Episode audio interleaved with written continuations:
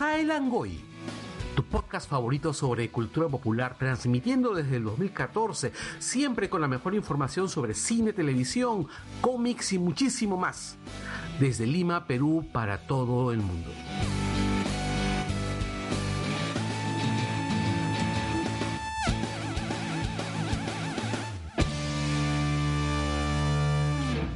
Bienvenidos a El Angoy, el podcast de cultura popular más antiguo del Perú. Hoy, miércoles 24 de junio del 2020, transmitiendo desde nuestras casas en Lima, les saludan Anderson Silva, yo estoy desde el Callao. Daniela Margot. Javier Martínez, desde Lima. Y Alejandra Bernedo, desde Surco Viejo. Porque no es lo mismo que el otro surco, siempre dicen. Día Yo solo aclaraba porque arriba decían que en Lima, yo no estoy en Lima. y todos dijimos desde dónde estábamos transmitiendo. Sí. Bueno, pues no era para tratar de... saludo. ya quedó, igual ya quedó. Cosas del día 101. Día 101, chicos. Llegamos hasta este punto de la cuarentena. Gracias también a nuestros auspiciadores. Vamos a comenzar con un amigo de toda la vida, con el gordo McVicious, como diría Carlos. Carlos no está, Carlos te extrañamos, Sol también te extrañamos. Pero hablemos de McVicious. ¿Necesitas un producto tecnológico? Entonces TechnoStore es la empresa indicada que estás buscando. El amigo McVicious ya está tomando pedidos de laptops, de PCs, de tablets, impresoras y cuanto producto de tecnología necesites para seguir tranquilo desde tu casita. Si quieres contactarlo, si quieres llegar hacia el mundo mágico de McVicious, puedes escribirle a contacto arroba tecnostore.p contacto arroba tecnostore.p. McVicious expropia los problemas. Si es que está bien usado el expropia, la verdad no lo sé. Hemos escuchado tanto la palabra hoy día. Pero tenemos un auspiciador más, chicos. ¿Quién es el siguiente? Sí, tenemos al amigo Funatico Store. Este, él ya está ya, sigue con su preventa de nuevos Funkos, desde Harry Potter, Baby Yoda, Maléfica, un Joker, Yu-Gi-Oh, Dragon Ball Z, como también cafeteras. Ahora que todo el mundo necesita su café para la Ah, mañana, puedes tener tu cafetera con taza de Batman, taza de la Mujer Maravilla y hasta de Superman también me parece. También hay un Funko Pop de Marilyn Monroe que está muy chévere. Ahí lo puedes encontrar en Instagram como Funatico Store y también en Facebook. Y si no eres de que te gustan los pops, también vende otro tipo de figuras y coleccionables y también a pedido. O sea, si, te, si encuentras algo en internet y lo deseas, mándaselo y él te dice a cuánto te lo trae. Algo legal, algo legal en internet. Oye, pero está muy bueno lo de las cafeteras. Muy bueno. Así es. Pero tenemos más auspiciadores. Bueno, antes de que entráramos a la cuarentena, grabábamos en Audiopost, amigo, amiga Daniela. ¿O quién nos quiere Claro. comentar hoy día? Audiopost era el encargado de que nuestro audio sonara hermoso, con bonito, así como para escuchar con tus audífonos pegaditos, pegaditos, pegaditos. Si quieres que tus proyectos de audio tengan la misma calidad que tenían nuestros episodios pre-cuarentena, comunícate con Audiopost al correo correo arroba audiopost.com.p o puedes comunicarte al número 619-4545. Y no te olvides de preguntar por Felipe o Álvaro. Ya saben. Sí.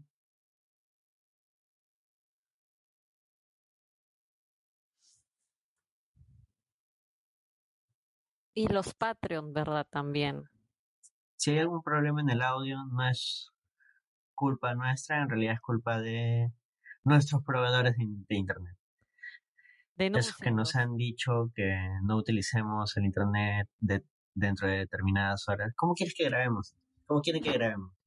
Quéjense en- a, a todos sus operadores. Ni en quiero Twitter. escuchar el Angoy. Ponen no el puedo- Angoy. Pero a quienes vamos a escuchar siempre primero van a ser nuestros Patreons. quiénes son esta semana. Ángel Espinosa Hermosa, muchas gracias, es nueva Patreon, Patreona, o como se diga. Celso Zelaya Valvé, que ha vuelto y volvió también para el programa pasado de Superman, que salió muy paja, mucho feeling. Arturo Bustamante, Simena, puntito. Es curioso porque le ha puesto Simena y un punto al final de su nombre, así que menciona el punto, de repente es relevante. Kazuko Almeida Goshi, que ya hice la aclaración en el programa pasado que no era un hombre, sino era una mujer. Disculpen la ignorancia. Camilo Gómez, Reinaldo ML, Jesús Celestino, Daniel Peñalosa, Daniel Ocupa, Eduardo Condoriquispe, Diego López, Carlos Quevedo, Walter García, Paul Gutiérrez, Gorky Pacoricona, Christopher Hernández, Alfredo Injoque Vicente, Daniel Infante, Alfredo Pinedo, Duilio de la Mota, Pedro Rivas Ugaz y Givin Hunt. Hmm, parece que la lista se ha corrido para arriba. o sea, ha salido gente de abajo pero han llegado gente nueva. No, está bien, está bien. Los últimos serán los primeros algún día. A todos los que se fueron, eh, muchas gracias por haber aportado en algún momento. Entiendo que están pasando por momentos complicados y a los que han llegado, muchas gracias. Espero que les siga yendo bien. Ya de aquí en adelante van a tener la, la bendición Langoy. y ahora sí, vamos a hacer una pequeña pausa para pasar a las noticias. Y aprovechamos para recomendar que escuchen a nuestros podcast amigos, Dos Viejos Kiosqueros con Gerardo Manco, Hablemos con Spoilers de la página de memes Hablemos con Spoilers, Wilson Podcast con el Pelao Gamer, Cultura Parallax con Junior Martínez, The Amulet Club el podcast de lucha libre, por favor cállennos con Renato Amati León, Nación Combi con Caño, Hans y Eric, BGM Podcast, el podcast sobre soundtracks de José Miguel Villanueva, Desangeladas Criaturas, el podcast sobre poesía con Catalina Subirana y Escoria Rebelde, el podcast sobre Star Wars con Gonzalo Torres. Y regresamos con las noticias de esta semana. Arrancamos con, uy no, se movió otra vez las noticias. Nada en caso. ¿Qué pasó? Ahora sí. Vizcarra contra las clínicas. Down of Justice. ¿Qué es lo que ha pasado, muchachos, con las clínicas? ¿Fue ese momento en el que las clínicas sintieron el verdadero terror? La verdad parece que sí, pero últimamente he visto unas declaraciones que me parece que van a ir como que a una pequeña pelea, una pequeña bronca contra Vizcarra. La pelea más esperada por toda Latinoamérica Unida. Vizcarra hoy día en su mensaje, hoy miércoles, ha comentado, no ha comentado, vamos a decir que ha invitado, por no decir que ha amenazado, con que si las clínicas en un plazo de 48 horas no llegan a un acuerdo con respecto a las tarifas que ellos cobran o que ellas cobran, puede apelar al artículo 70 de la Constitución. Y este artículo te dice que te puede privar de la propiedad sola o en algunos casos en específicos que serían, eh, por ejemplo, la necesidad pública, que en este caso sería la necesidad por la salud. Pero a cambio, obvio, de una de un reconocimiento monetario. Claro. O sea, una expropiación. el llamado justiprecio. Es el, el justiprecio es como que te pago, acordamos un precio, te doy eso y yo administro, manejo ese negocio. Pero la verdad yo dudo que lo haga.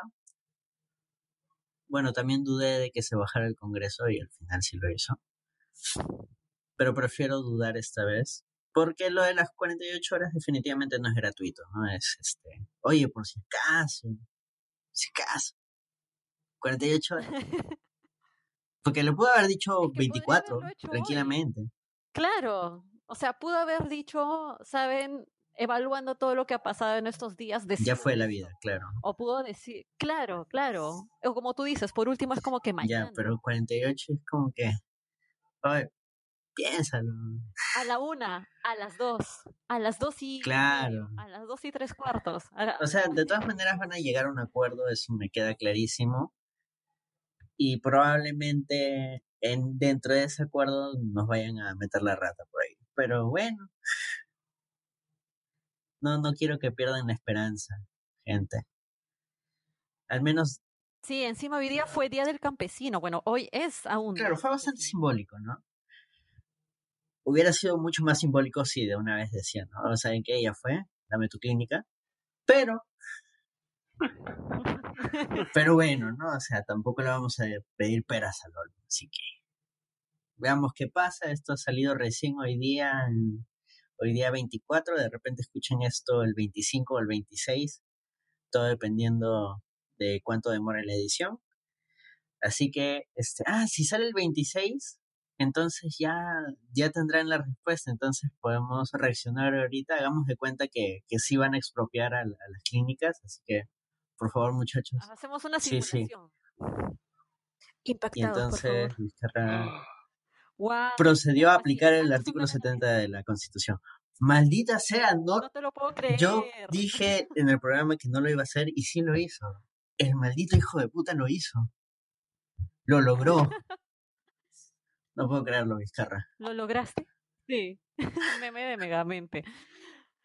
Oye, pero imagínate, sería la verdadera como que resurrección hacia los Simpson, pero la resurrección de Vizcarra. perdón, de, de Vizcarra, de Velasco. De Velasco Ya que hemos estado Tiene su funko de Velasco ahí en su Velasco.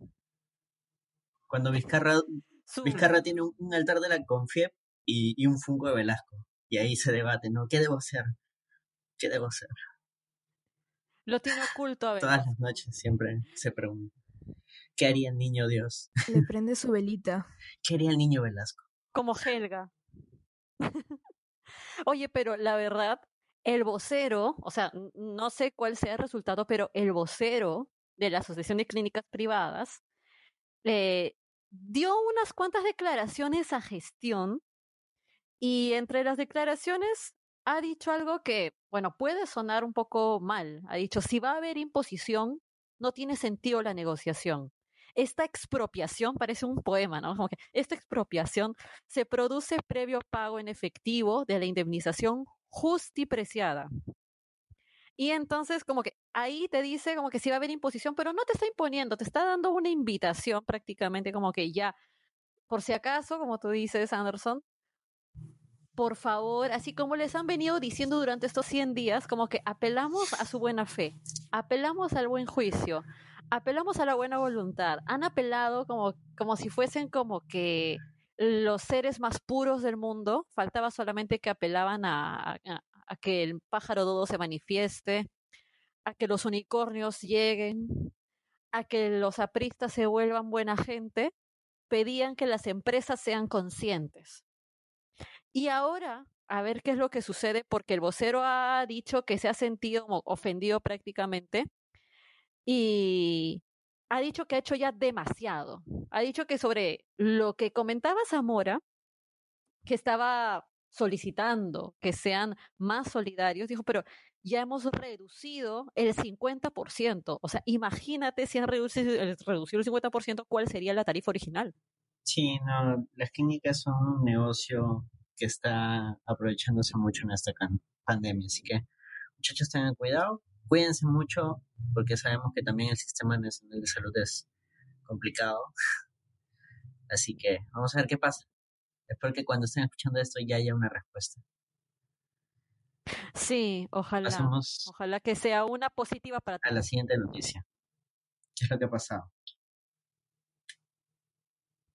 Bueno, ¿Qué pasó, lo amigos?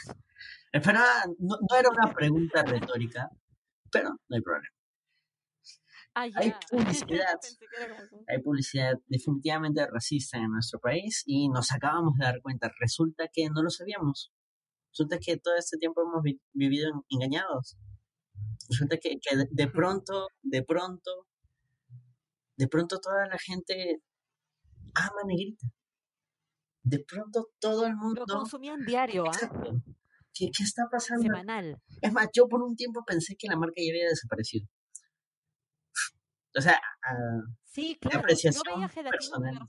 más que... Claro, de apreciación personal yo había pensado que... Es más, hace poco me preguntaba por Canú y varias de esas marcas. ¿Qué habrá sido? ¿no? Porque ya, yo imagino la gente ya, ya no toma esas cosas, pero veo, veo que hay mucha gente, sobre todo gente blanca y de ciertos sectores que, que toman mucha, mucha negrita. de repente les hace acordar a ciertas etapas. Son, de repente son los mismos que se quejan de, de, la, expropiación, de la expropiación de Velasco, ¿no? Me parece.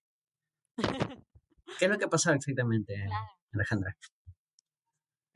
Pues resulta que en Estados Unidos, como han sabido ya todos, tras lo que sucedió, el asesinato de George Floyd y esta nueva ola de protestas que se hizo mundial con el movimiento Black Lives Matter, se solicitó una vez más, porque esto ya se había discutido antes, pero esta vez se logró que la marca Aunt Jemima, que era esta marca de panqueques y em, de toda esta industria de la avena y productos para el desayuno, retirara la figura de la mujer afrodescendiente, que en realidad no es cualquier afrodescendiente, es una esclava, porque la Jemima, la tía Jemima, es una mujer esclava que tiene el paño en la cabeza eh, y esta figura que viene desde una época en la que estaba absolutamente normalizado considerar, así como ciertas familias limeñas lo hacen, en, en este caso en específico, la modelo sí fue real porque la, la familia, la modelo incluso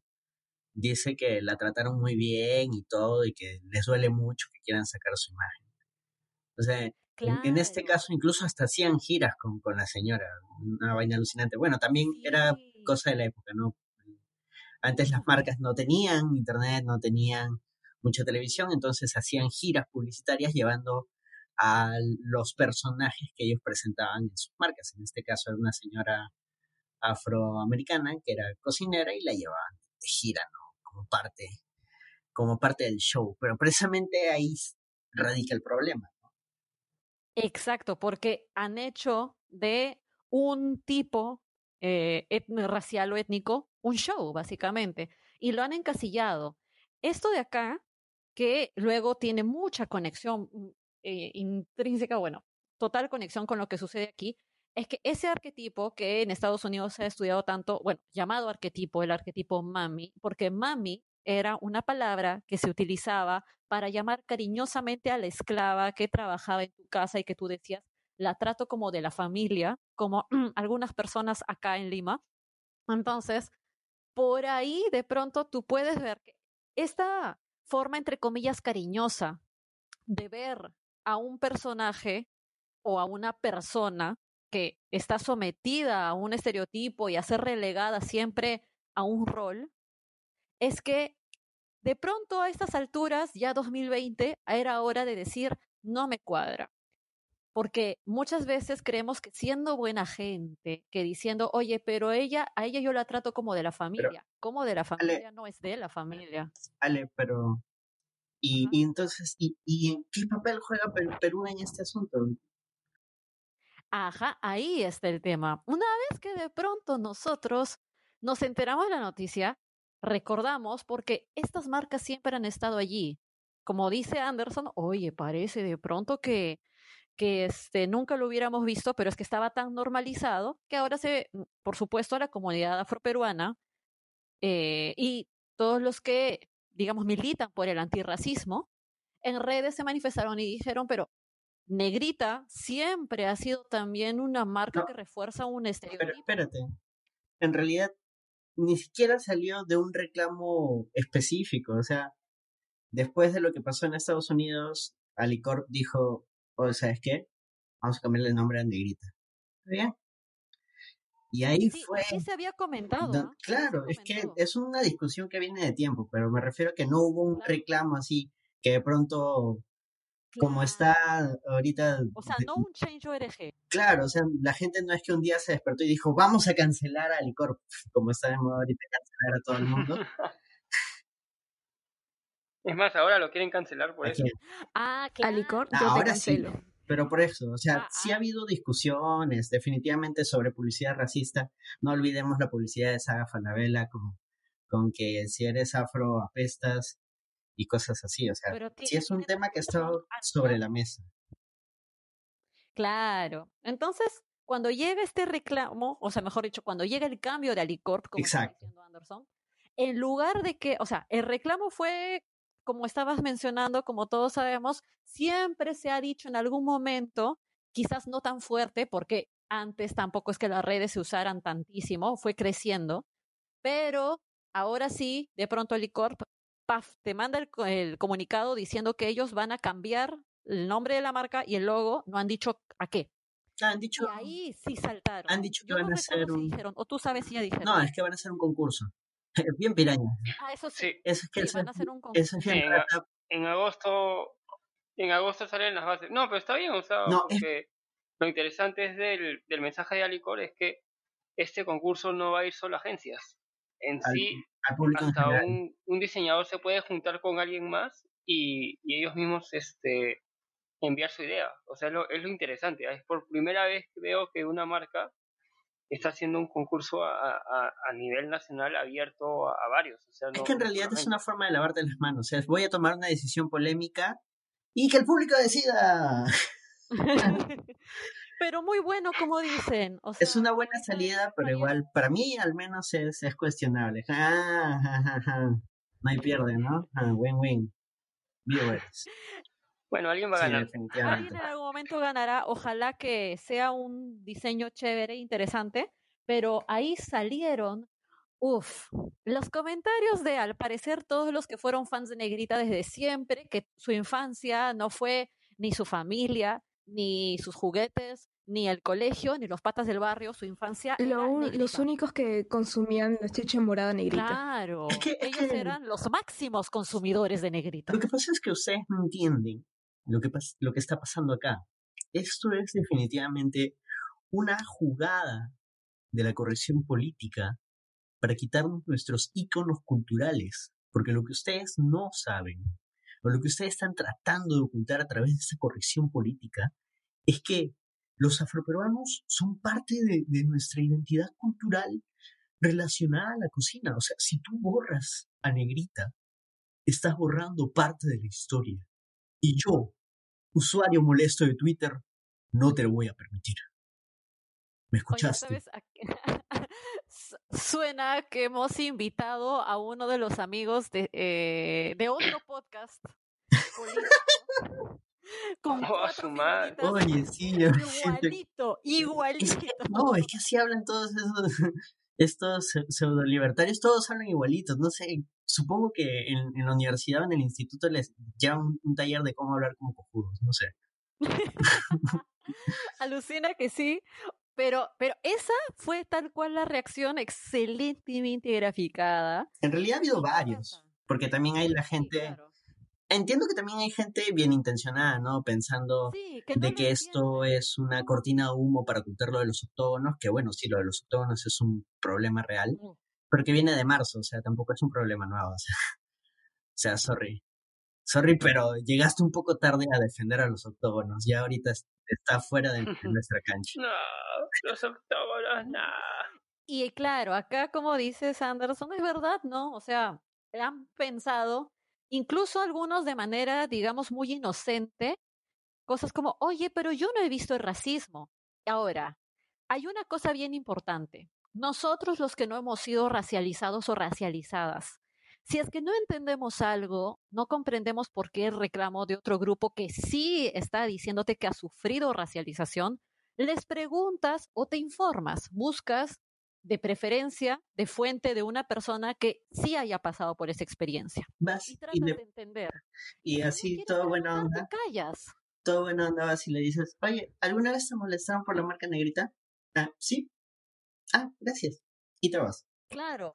Entonces, pero ¿qué te dicen? El contraargumento ahí es, ay, pero ¿cómo te vas a ofender? Vas a sentirte, claro, ofendido. El racismo está en quien. tu pasado. El racismo está en los ojos de quien lo ve. Oye, qué, pero qué cólera me da cuando escucho. Leí justo a una activista, eh, justo en Twitter, no voy a decir su nombre básicamente por los siguientes dos motivos, porque no la, no la voy a exponer, uno, y dos, porque la verdad es que no me acuerdo.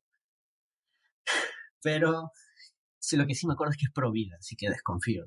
Confío mucho en la gente pro vida. ¿Qué decía? A mí, de, de pequeña, me molestaban con la marca Doña Pepa, me decían que yo era una Doña Pepa, que esto, que lo otro. Y mi profesora lo que hizo fue lo siguiente. Fue decirle a ese compañero que me molestaba que cada vez que me moleste me iba a comprar una Doña Pepa. Entonces me volvió a molestar una, dos, tres veces y luego se aburrió. Solucionado el problema. ¿Tuvimos que eliminar a Doña Pepa? No, solo hiciste un racista más pobre. Nada más. No solucionaste ni mierda. O sea, el chivolo te dejó de fastidiar pero porque ya no tenía plata, porque si hubieras tenido plata, te hubieras... Toma mil Doña Pepa, tengo todo el derecho de decirte Doña Pepa todo el mes.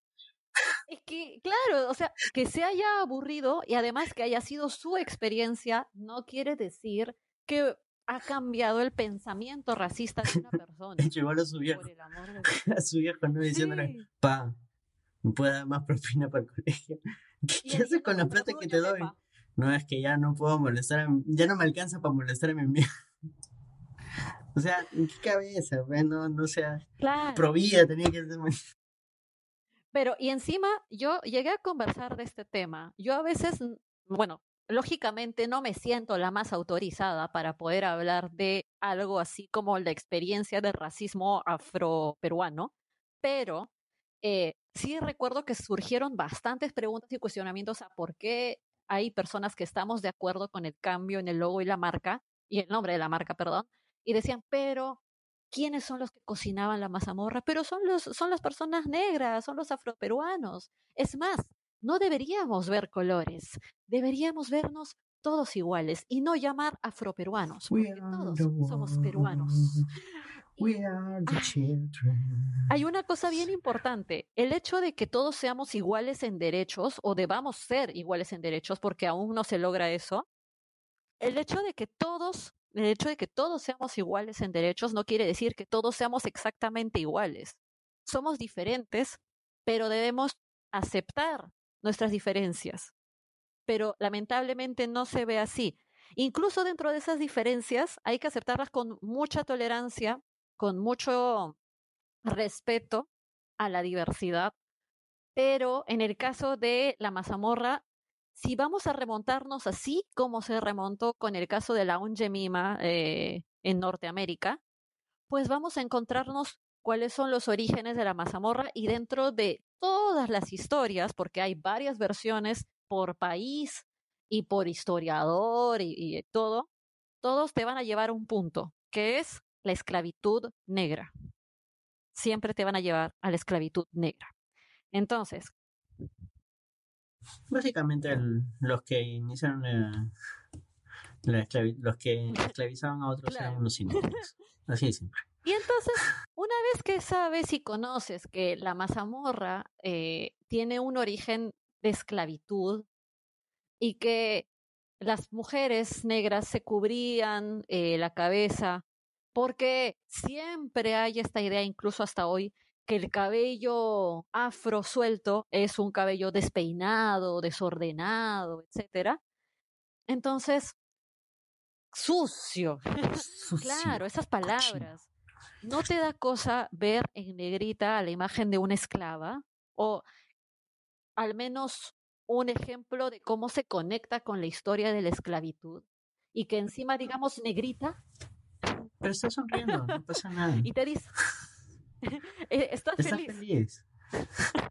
¿Te duele su felicidad? ¿Te duele que, esa esclava sonría? ¿Por qué? Porque eres racista. No puedes aceptar que, que alguien así esté feliz.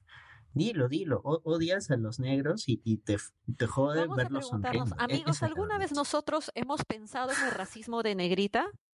¿De chivolos o no? ¿O durante nuestras vidas?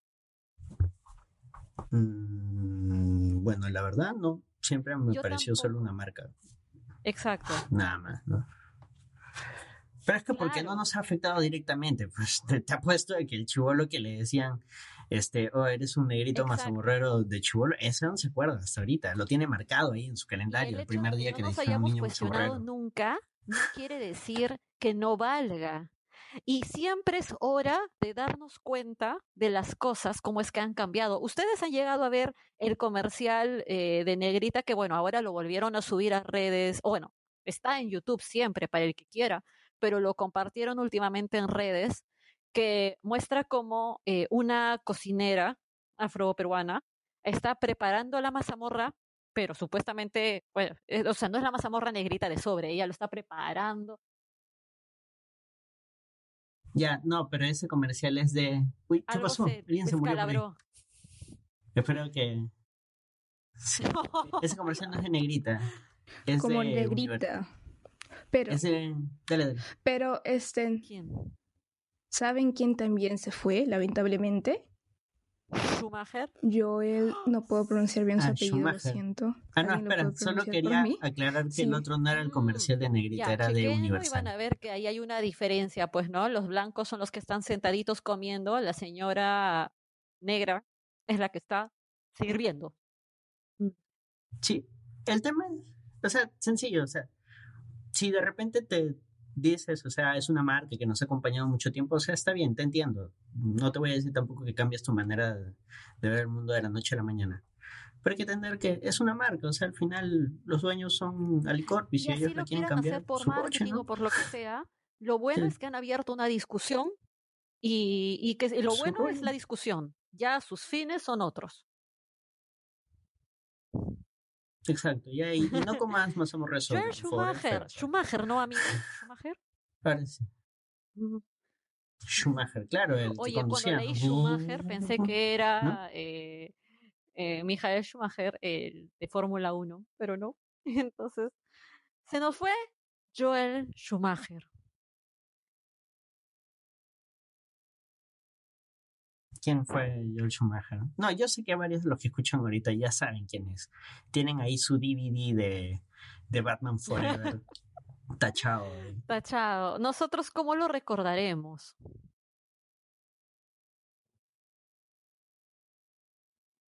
A mí sí me gustó Batman Eternamente. ¿A ti, Javier?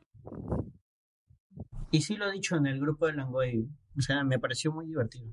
¿Te vaciló, Javier? ¿O simplemente sí. ¿Batman? Su Batman, sí, o sea, está entretenido, o sea, me vaciló porque le metió cosas de, de Year, este, o sea, lo quise hacer un poco, un poco oscuro, pero creo que en un momento se le pasó de la mano. Pero, por ejemplo, a mí, yo justo hace como tres meses encontré una página que ya se me perdió donde están todos los conceptos de la película de los artes y me pareció bien chévere o sea todo lo que lo que estaban mostrando. O sea por más que ya a muchos no les guste la pela este metió a, a Robin metió a Batchica sí la verdad hizo hizo varias cosas que el estudio al final no tampoco no le permitió. Eh, el verdadero villano siempre ha sido Warner muchachos apuntamos mal nuestras armas. No, de verdad, no lo... Tienes razón. Por Warner nunca pudimos ver un vampiro gigante, de verdad. Ay, la, y la tarjeta de crédito, También. Oye, pero qué, qué gran meme ha quedado de ahí. Qué, qué pero, chistes. Pero nos dio al gran Mr. Freeze. Es hora de romper el Oye, Pero al final sí, sí existe la tarjeta de crédito. O sea, sí hay una tarjeta de crédito de Batman. Schumacher lo predijo. No, pero Schumacher es más que. que Batman. Sí, que Batman, obvio. Un día de furia. Esa es la verdadera película del Joker. Claro. Va a volver, ¿no? Michael, Michael Keaton, o sea. Esa es otra noticia todavía. Vamos, Ah, pero lo que quería resaltar era esto que está diciendo Javier para que se pueda como que chequear un poco desde otro ángulo el trabajo de Joel Schumacher, que es revisar lo de la dirección de arte, o no solo la dirección de arte, ¿no? sino todo el planteamiento visual muy por separado, porque de repente en la peli, como estaba él diciendo, se le puede pasar la mano, pero tuvo un buen concepto. Era un mono con metralleta. Y ese fue el resultado. Toma Schumacher, toma Batman, ya. colores, pezones, ya. Tarjetas. Pero quedó muy chistoso. Pero no tiene. Pero ponte, pucha. Pero ponte, este, dirigió, dirigió a Nicolas Cage y dirigió a Colin Farrell en, en, en Phone Booth, que es, una, es un peliculón que, que muchos este, no, no lo mencionan. pata que está encerrado en una cabina telefónica? Claro, y que el malo es este Kiefer. E, esa película, esa premisa me pareció que más. No, no recuerdo haberla visto, pero sí recuerdo los, los comerciales. Creo que la pasaban en Canal 9, en ATV. y era así, o sea, el pata recibió una llamada, se metía, no, estaba en la cabina telefónica y atiende una llamada. muchachos, no atiendan una llamada en, la calle, tengan cuidado. Un francotirador puede estarles apuntando. Y, de pronto el pata le dice, oye, no salgas, haz lo que te voy a decir o si no te mato. Y, y, todo ocurre ahí, en la calle, y es como que, what the fuck, ¿qué está pasando acá? ¿Por, por, qué, por qué a él? ¿Cómo sabía que iba a contestar? ¿Qué, qué hace ahí? Y pucha, o sea, la, la premisa es quemadísima. Es bacán. Sí, y más, y más bien, y viendo también esto, o sea, su, historial de películas, uno de sus actores, este, como se dice, actores fetiches es este justo Kiefer Sutherland. O sea, hizo varias películas con él. ¿En qué otras películas ha salido? Me suena el nombre, pero ahorita no lo recuerdo de ninguna. Los ah. Boys. Datazo. Los Boys. Línea mortal. Me, parece haber leído por ahí, no estoy seguro, si alguien no puede verificar, que Schumacher fue el diseñador de vestuario en El Dormilón, esta película con Woody Allen, de Woody ah, Allen, con Woody Allen. escrita, dirigida, interpretada por, Woody Allen. y actúa Sí, sí, está, está confirmadísimo. Sí, sí, te lo confirmo. ¿ah? Ya ven, era un señor con talento. O sea, todos tenemos un par de películas malas. o sea, que levante la mano que no la acabamos con Batman. Sí, con otros no, pero como... Ya, pues, sí, pues, pero... Ya, pero mira, ya los pego con Batman, pero tiene Un Día de Furia con, con Michael Douglas tiene Línea Mortal, tiene The Lost Boys, o sea, este, Fun Boot, y tiene varios este, documentales y videos con músicos. The Schumacher Cat. Eso sí. E, ese es el que deberían tener. pero, pero, pero él, él solo lo. Tiene, ahí está, tiene a Time to Kill. ¿Cuál es esa? Tiempo de matar. ¿De qué iba? con, con es con Matthew McConaughey, Sandra Bullock, Samuel L. Jackson, Kevin Spacey, Oliver Platt, es Donald Sutherland, Donald Sutherland, Kiefer Sutherland, un super reparto, o sea, o sea, y, y, a él le meten, le destaca solo por el tema de Batman, pues, o sea, tiene como 6, 7 super películas. Lo marcaron. Y por haber hecho esos Batman, ya. Esa es la maldición, esa es la maldición del, del Bativerso. Porque lo mismo le, le está pasando a, sí. ¿Cómo se llama? A, Leto. Ya tuvo un mal Joker ah, y el Ron es el peor actor del planeta cuando es uno de los mejores actores que ha habido en los últimos tiempos.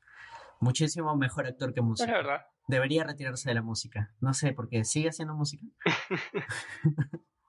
Necesita comer, pero bueno. No, pero ahí, vamos a, fácil, en la, semana hacemos una lista de, películas de, de que, no tienen nada que ver con Batman, que cuando las vean van a ver, oye, qué ah, chévere. Ah, verdad, quiero hacer un paréntesis y avisarle a los Patreons que de repente no están visitando su Patreon. Hemos puesto una encuestita ahí de un par de películas de La Roca para ver a cuál yo personalmente me voy a exponer a hacerle un extra. Las dos que he puesto definitivamente no son buenas, ya lo sé. ¿Cuáles son? Uy, no, es secreto. o sea, una es chévere, ¿ah? Una sí es interesante. Ay, No, sí, esa es solo para los patrones. Hay una que sí me gusta mucho, pero sí admito que es mala. Pero bueno, y ahí veamos, este, veamos que como sale la, encuesta se termina la siguiente semana y luego ya me preparo para hacer el extra. Ahora sí, sigamos salgamos de, de Schumacher y hablemos. Oye, ¿sabes qué? Me voy a saltar esa noticia para hablar de frente a Keaton, ya que estamos hablando de Batman, para no salir del universo Batman. Y es que aparentemente. Ah, no, ya está. Ay, es que hay una confirmación que no es confirmación.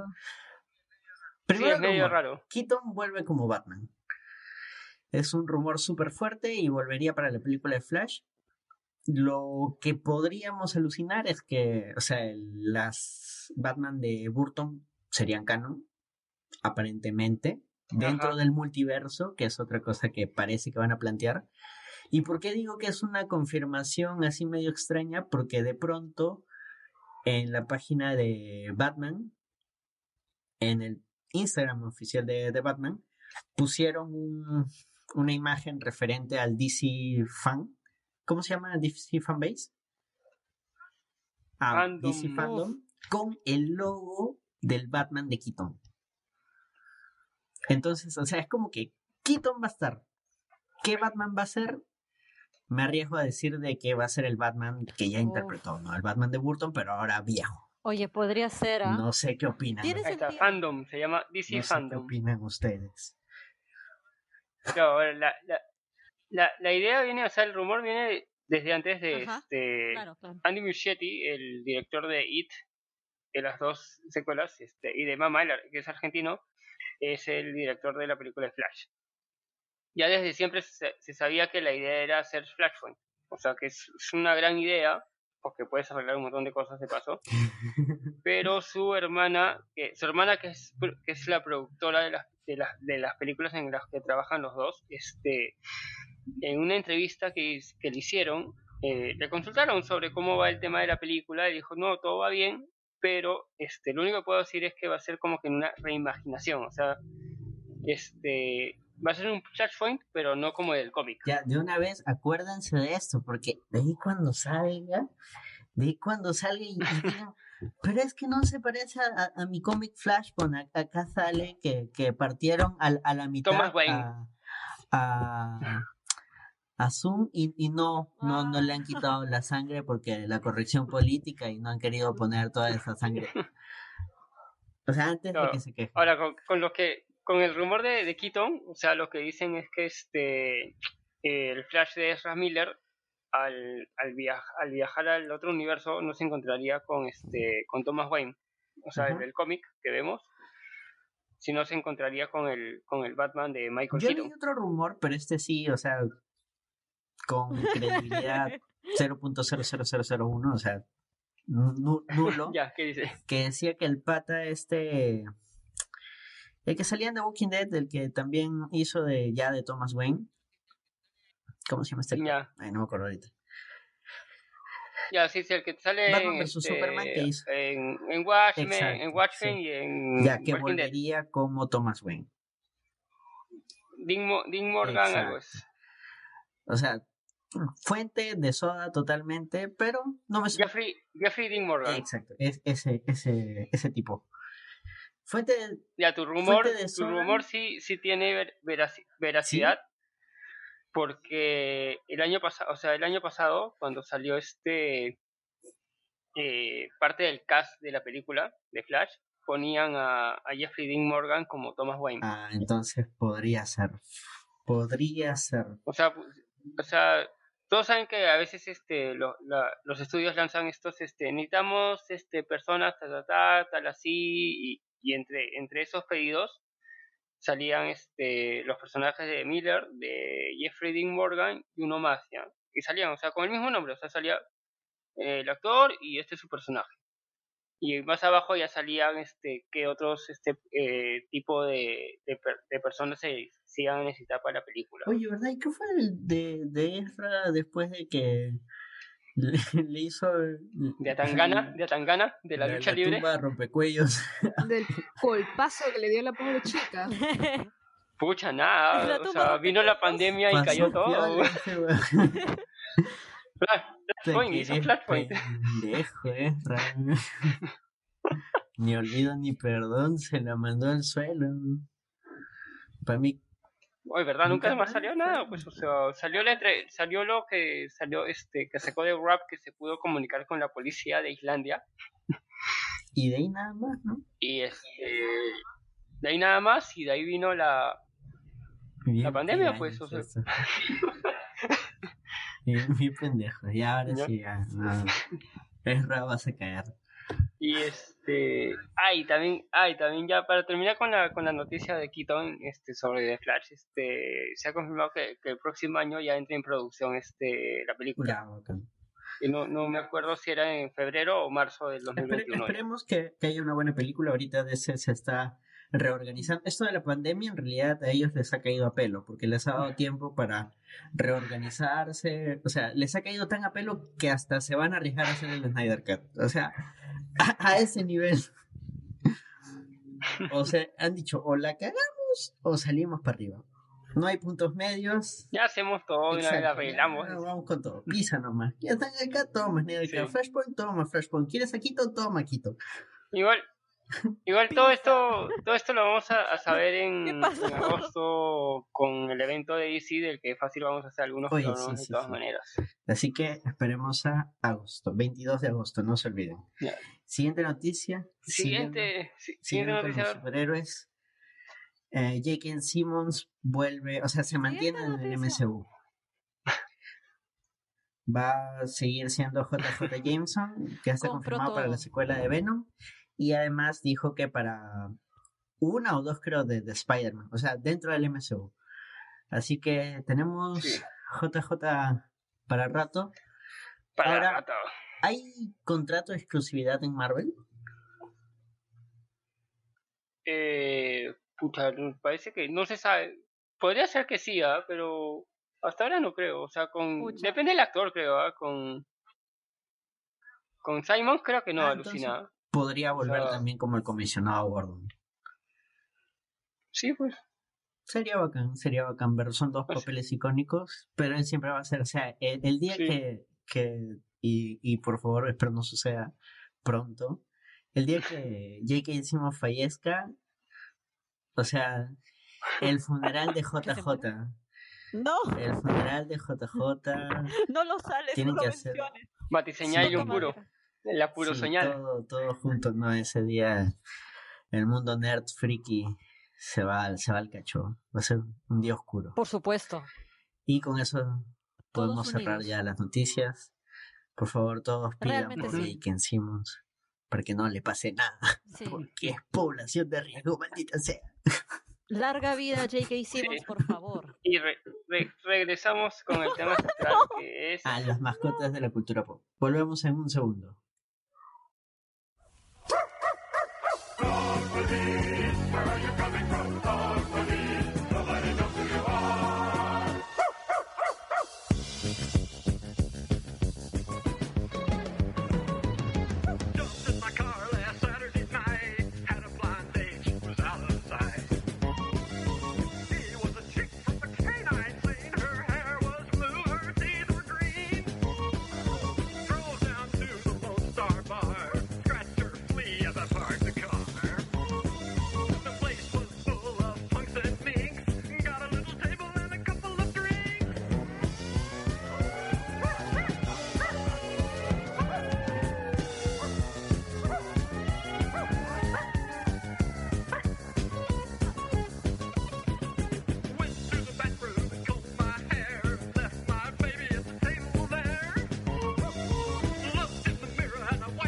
Como mencionamos hace un momento, hace unos segundos o hace unos minutos, dependiendo de qué es lo que ha metido acá Carlos. Y vamos a hablar sobre mascotas, esos fieles compañeros que están en el cine, en la televisión y no sé si en otros medios. En nuestros corazones. en nuestros corazones, definitivamente. Siendo el día 101 de la cuarentena, justo Daniela recordó a estos 101 dálmatas. ¿Cuál has visto tú, Daniel? Las dos de. O sea, había una que era live action, que son dos, y había una de dibujitos. ¿Cuál viste? Las tres. ya, ahora sí. El alma me regresa al cuerpo, porque las live action no son muy buenas. En mi infancia se veían espectaculares. El vestuario de Glenn Close es precioso, sí. Mi sueño era convertir a una persona en Keke, ¡Ah! como en la película. ¿Qué? Ah, Daniela. Pensé que tu sueño era convertir a 100 cachorritos en un abrigo de piel. Yo también me asusté, pero igual era medio sórdido, pero de todas maneras como que... No, aunque quede más suavizado. Me parece mal. Se veía bonito, tenía colores, grajeas. Bueno, mm, ganar, ganar. Esa película fue genial, eso sí, no, no le voy a negar que la Cruella de Life Action fue una gran Cruella de Vil. Cruella de Vil. Es verdad. De Temazo también. Oye, sí. Pucha, pero es una linda película. Yo recuerdo la animada bastante. ¿Iban a sacar una nueva 101 Dalmata? Sí. Con sí, Emma con Emma. No, Emma, perdón, la otra Emma. Con, Emma Stone. En sí, en sí es una película de Cruella.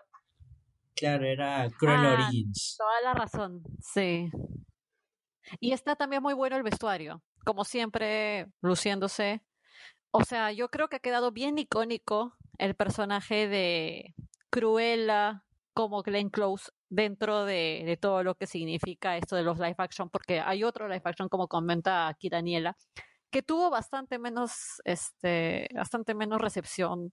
O no, es que tuvo una secuela. Sí. Claro, es 101 y 102 dálmatas.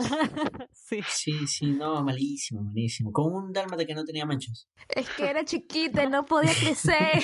tenía un problema. Era malísimo, malísimo. Pero, ¿sabes que Esta es una de las primeras películas de Disney que yo he visto. ¿Ah, sí? Sí. Podría, podría asegurar, o sea, si tuviera una muchísimo mejor memoria, que es la primera película de Disney que he visto. Era, ah, yo tenía un VHS de 101 Dálmatas que lo repetía todo el día. Así como hay niños ahora que repiten todo el día Shrek en Netflix. o, o Frozen.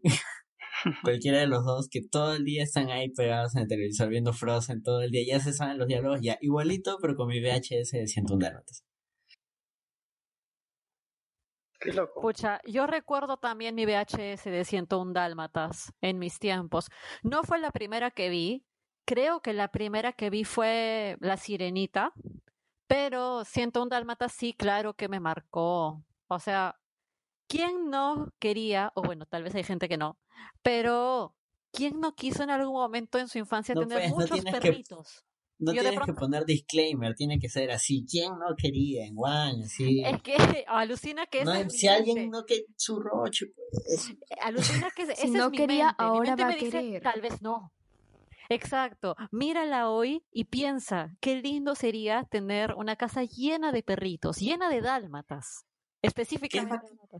Yo, alucinaba, o sea, cuando tengo el recuerdo vivo, ¿no? De cuando va a tener los perritos Pongo, que así se llamaba. Ay, la perrita no me acuerdo cómo se llama.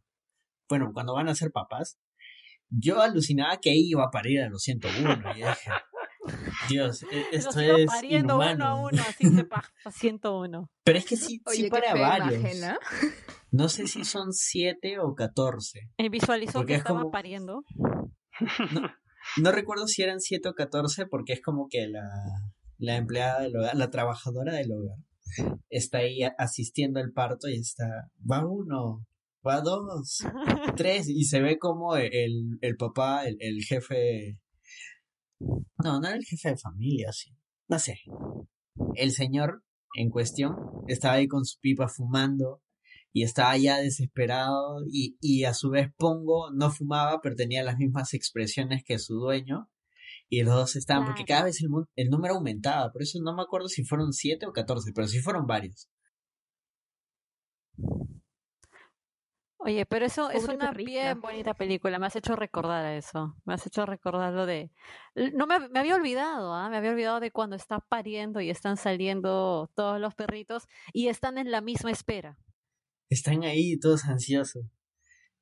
Y, ahí me sentí estafado, dije, no, espera, ¿no eran 100?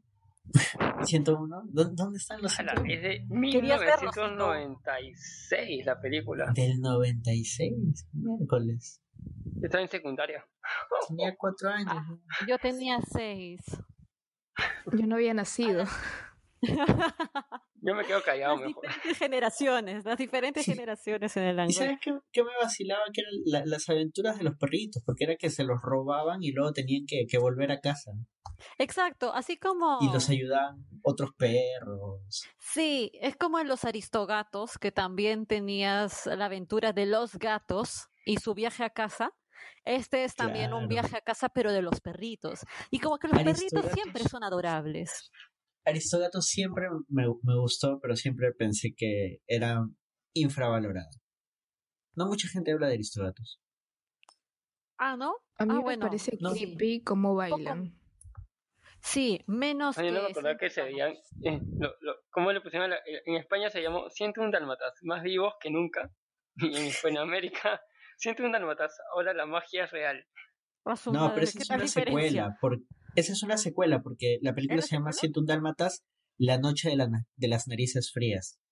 Porque se los roban en invierno. No, no, no, estos son, los, estos son los nombres que recibieron para estar en cines en, en, en la región. ¿Ah, sí? Sí, estoy viendo en, en, Wikipedia justo. Me, me suena a secuela. pero lo estás viendo ahí, ¿no, Javier? Sí. Son... Ah. John Hughes fue parte, fue uno de los productores. No, espera. Guión de John Hughes. No, espera, Javier, Javier. Es que estamos confundiendo el live action con la animada. Ya, yo, estoy hablando del live action. No, nosotros estamos hablando de la animada. Hace ah. rato ya estamos. ahí, fue que nos cruzamos un poquitín, pero. Claro, la animada es del 61. Claro. Pero es viejísima. Sí, por eso. Y se llama un Dálmatas, La Noche de las Narices Frías. O sea, qué nombre para más poético y hermoso.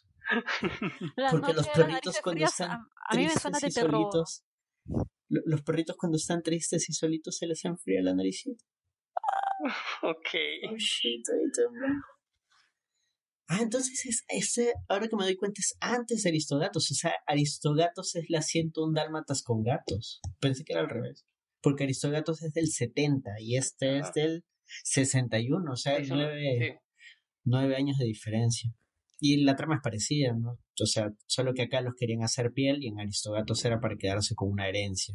Sí. Porque los gatos iban a heredar. O sea, Aristogatos es la película perfecta para los amantes de los gatos. O sea, ¿qué amante de los gatos no quisiera heredar cosas a sus gatos? claro. Todos quieren ser ya gato, yes. ¿Qué más? Bob O'Malley. Sí, y que la versión en latino es con mi causa el Pachuco Mayor, eh, ¿cómo se llama? Tintán. Uf. Ay, verdad, Tintán es este, ¿cómo se llama este gato? El... O'Malley, O'Malley. O'Malley, claro. Ajá, y también es este Balú en el libro de la selva. Pero no vamos a oh. hablar del libro de la selva porque el libro de la selva son animales libres, no le pertenecen a nadie, no son mascotas. ¿Saben que Recuerda, otro... no compres animales silvestres. no compre, adopta. Ay. Este, otro perrito que también es blanco y negro. Snoopy. Sí. sí. Ah, ah, excelente. Y es, me, me, acabo de enterar ahora poco que Snoopy es este un ay ya me olvidé. Lo volví a olvidar. No me acuerdo. Ah, es un big, es un beagle. Resulta que Snoopy es un beagle. Yo toda mi vida pensé que los beagles eran blanco, negro y marrón. Y buscando resulta que si hay beagles bicolor, o sea, monocromáticos, negro y blanco mi cabeza hizo mind blow. O sea, explica su pancita porque los beagles son gorditos. claro, los beagles son. Exacto, son, son pachonchitos. Snoopy, el amigo Snoopy. Te juro que yo pensaba que. Yo lo conocí de grande a Snoopy. No, a Snoopy también lo he visto de chivolo. Lo pasaban en Canal 2, en frecuencia latina. Con su bla bla bla bla bla bla bla pero maestra. Ok.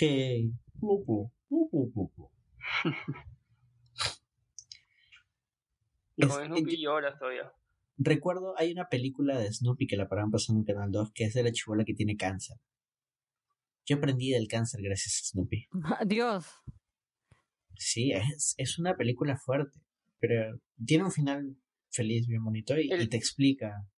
Si nomás el, el, este, cómo Charlie Brown encuentra a Snoopy ya te, te da en el cocoro. ¿Cómo lo encuentra? No lo recuerdo. Es bien triste. Lo va a adoptar a, lo va a adoptar a una granja, este, y nadie lo, nadie que lo quería porque justo era un Beagle, este, monocromático. Ah, todo tiene sentido. Ah, sí, sí, sí, es verdad. Ya me acordé. era chiquito. Se va con Linus. Toda la con Linus de la, de la ciudad se va al, al campo y ahí este lo, lo, adopta. Oye, yo lo vi de más grande, sí, fue muy triste. Woodstock. Sí, Woodstock. Me, me alucinaba que Snoopy tenía personalidad múltiple, ¿no? Obvio. Era, el varón rojo y su personalidad cool. Ah, sí. Ah, un Fonsi, era un Fonsi.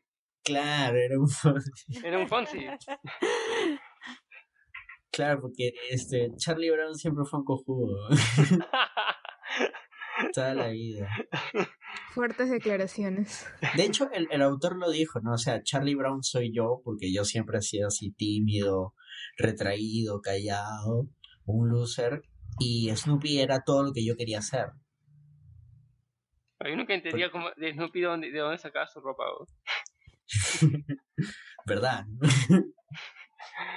Porque, bueno, por ejemplo, que la casita vuele, eso es parte de su, de su imaginación. Claro, pero se ponía ropa en el momento.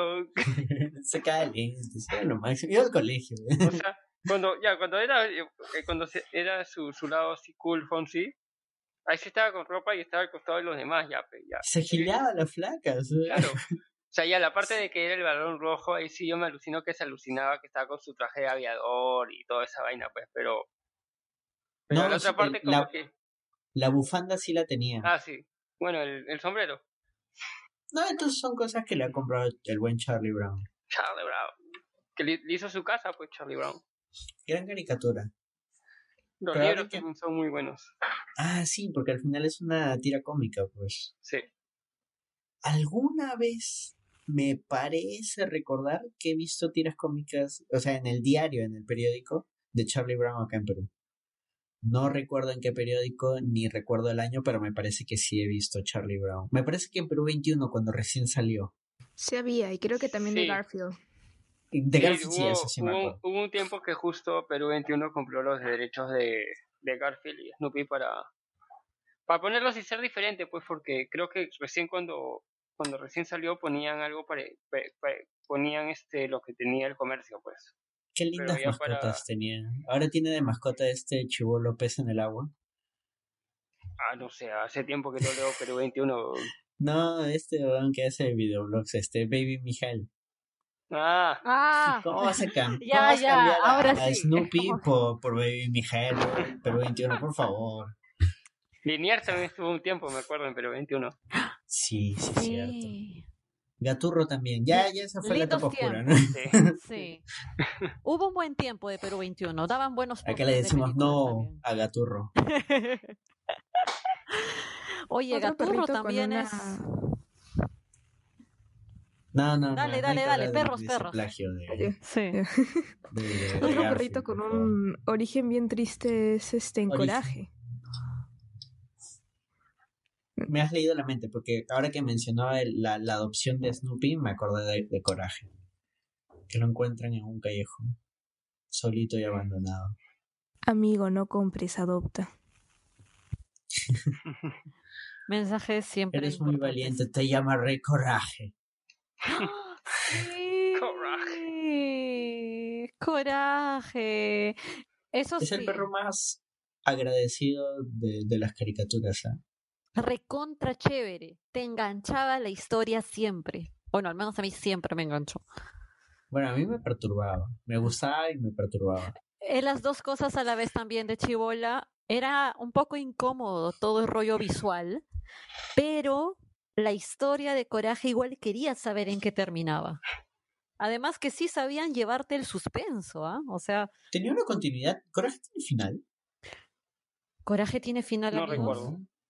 Creo que, o sea, yo escuché alguna vez del final porque nunca llegué a seguir completamente la serie día a día eh, del todo, pero escuché algo de un final y no sé si alguno de ustedes lo puede confirmar o es una de estas leyendas urbanas creepypasta. Quizás, a ver, lánzala. A ver, eh, espérate. Rótala.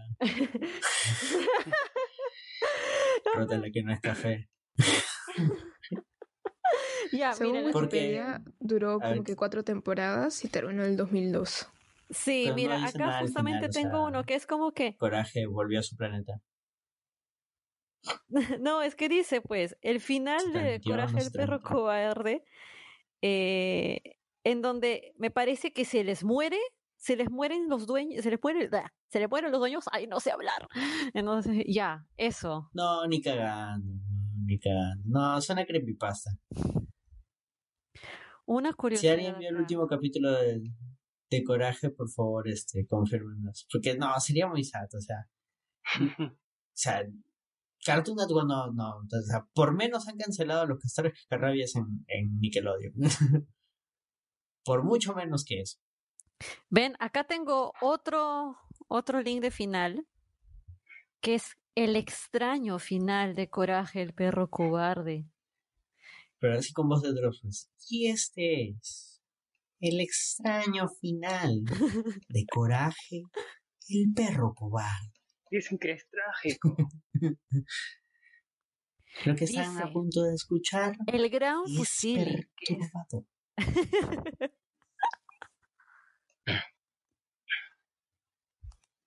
prosigue, prosigue, prosigue. Y eh, según esta, esta fuente Ariel 12, dice, el gran fusili, que es como se llama el capítulo, empieza con Muriel tomando una taza de café mientras tiene a Coraje. Eh, ah, Dios mío, se cortó, se, se cortó, se, se, cortó el relato. Así de creepypasta es. De pronto empezó, se desordenaron las palabras. Por eso les digo que es fuente de soda. No, entonces. Ah, ¿ves? Mm. Es que Muriel y Justo mueren. Esa es la teoría. No, a ver, aquí tengo justo la lista de episodios. No nos vamos a, no vamos a terminar este podcast hasta resolver el misterio. ¿Qué pasó con Coraje? Recuerdos del pasado, Agallas. Bueno, Coraje, porque ese es el nombre en, el capítulo 52, capítulo último de la cuarta temporada. así se llamaba en España, Agallas. Claro, en España era Cora, este, Agallas. Agallas, después, después de que Coraje mira una lista de perros que han desaparecido recientemente, empieza a recordar cómo sus padres fueron enviados al espacio exterior por un malvado veterinario. Oh, habla de los padres de, de Coraje.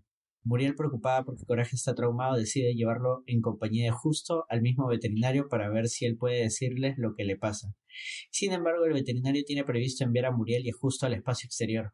Decidido a no perder a sus dueños, igual que perdió a sus padres, Coraje se dirige al tablero de control y abre la puerta del cohete para que Justo y Muriel salgan y luego de una larga persecución el veterinario cae dentro del cohete que lo lleva directamente al mismo planeta donde se encuentran los padres de Coraje y los demás perros, los cuales al verlo lo atacan sin compasión alguna. Qué hermoso final. ¡Ay! Criaturita. Oh, qué creepy. Así que los O sea, pero sí hay. O sea, hay, una continuidad de fondo nomás, ¿no? O sea, no es 100% relevante en, las historias de coraje. Todos los capítulos son autoconclusivos. Claro, pero sí te van dejando detallitos como el origen de Coraje o en este caso que te explican qué pasó con los papás de Coraje. Ahora sí hemos, hemos cerrado la duda con Coraje, creo. Sí, no, gran caricatura, gran mascota, un perro rosado y negro, muy asustadizo porque te va a proteger de todo. ¿Quién no quisiera un perro así? Bien medio. No tiene dentadura perfecta. Ay, sí. Sí, tiene su diente con hueco. Ajá. Eres hermoso como eres coraje, como le decía esa anguila rara que tenían en su casa. Ah, sí. Eres hermoso. Te lo juro por Maradona este o algo así. Te lo juro por, Dieguito, Maradona. Excelente coraje. Que eso es obra pura y dura del doblaje. Dudo que en inglés le diga eso. Yo tampoco lo he escuchado en inglés, pero me quedo con la versión en latino. Sí, sí, sí. Siguiente perrillo. Ay. Sí, otro, otro que, es, que se acuerden ustedes. Yo ahorita. lánzala. Tengo una pregunta seria. ¿Pasaron Lassie aquí en Perú? La, eh, ese sí es de las épocas de Javier. yo vi la sí en Francia, pero yo asumo que la pasaron en todo el mundo, ¿no? Porque. ¿Y cómo se llamaba ella? También era la sí, pero le decían la, la sí. La sí. o sea, disculpen si es que suena gracioso, pero era la sí. ¿Sabes que yo iba a ser en joda que le llamaban así? O sea, mi infinita ignorancia. Y le iba a tirar. Pucha. Yo puedo ir a Francia y hablar sobre la sí. la sí. La, la... claro, era una hermosa coli. De hecho, eh, mi, mi primera perrita se llamaba Lassie. Fue una coli. Y... Yo puedo apostar que medio Perú tuvo un perrito llamado Lassie, aunque no se parezca medio, medio, globo creo debe haber tenido, aunque sea un perrito llamado Lassie o, un su Tamagotchi, su cualquier cosa llamado Lassie. Lassie, es como Lassie de Chien. Lassie le chien, le chien fidel, así era. Javier, este, ¿en qué canal lo pasaban acá? Me parece que en Panamericana. Mm, Pucha, creo que en dos, creo que justo que sí, Canal 5 y me parece también Canal 13. ¿En qué año recuerdas tú? Uy, noven, o sea, noventas de todas maneras. Pero noventas ya era repetición. Claro, pero, o sea, hubieron, o sea, yo vi la que era a colores, porque una blanco y negro también. A esa de repente la vio Carlos, pero Carlos. Carlos vio la versión muda. Los ladrillos ponían en letreros, ¿no? Bark, bark. El lanzamiento de Laika al espacio. han habido varias series, o sea, yo, yo he visto la que fue del 89 al 92, que era The New Lassie. Ah, Lassie, The New Adventures. Sí, The New Adventures. Y luego hubo una en el 97 que se llamó Lassie. Porque la original. Pero todas son o sea, todo es lo mismo, o sea, el, el, perro con ayudando a su, a su dueño, pues que es un chivolo. A una familia. Y luego hay versiones. Ahora, el, el Lassie original el, el Asia original era macho, que le amarraban los genitales para Ox, fuertes declaraciones. No, entendí, o sea, por qué hacían eso. ¿Por qué no conseguir una perrita? Pero bueno, no sé, cosas. Hasta ahí el machismo está presente, ¿ven? O sea, Lassie tuvo que ser interpretado por un perro macho. Así Aunque creo que hay una especie de parodia. Más de 591 veces. Sale ahí, este, Lassie sale en Los Simpsons también. Sí, ¿qué capítulo? No lo recuerdo. cuando Bart compra un Lassie, pues, ¿no te acuerdas? No. Claro, pues, para que compra no, o sea, un perro, no me acuerdo. Compra un, un, un collie super entrenado. Ya. Cuando está con esa vaina de los cupones, ¿no te acuerdas? Pucha, no. ¿Qué te y que, y que y que, y que lo aparta ayuda ayudante de Santa, pues. Cuando lo vota ayudante de Santa por ser estúpido. Sí, Y se vuelve la, figura la figura de Duff. Claro, pero este lo que hace Bar es se, se compra este super perro super entrenado con un, con un cupón y luego ya se da ah. cuenta que no lo quiere, pues ya este y se lo da este se lo da a la policía y no me, no me acuerdo por qué justo cuando se lo da, este aparece como que su antiguo dueño, pues, y le dice, sí, es mi perro, es mi perro, y el, y el perro le, le saca de bolsillo este la, la, rica sustancia ilícita. Ah, sí, sí. Es, esa parte sí recuerdo. Y el pata le dice, no, es para mi glaucoma, no sé qué cosa. Pero ahora que mencionas a los Simpsons, podemos hablar de Ayudante de Santa. Claro, un clásico de las mascotas, Ayudante de Santa y con un lindo origen, que es el, su origen es en el primer capítulo de Los Simpsons. Sí. Que es que Homero... Claro, Homero va a comprar una calefacción porque están que se cagan de, de frío. Y al final este decide apostarlo en los galgos para sacar más dinero. Y le apuesta... Le apuesta ayudante de Santa, si no me equivoco. Sí, pierde. O es a otro, sí, pierde. No, es ayudante de Santa y lo maldice. Estrepitosamente pierde, o sea, queda último.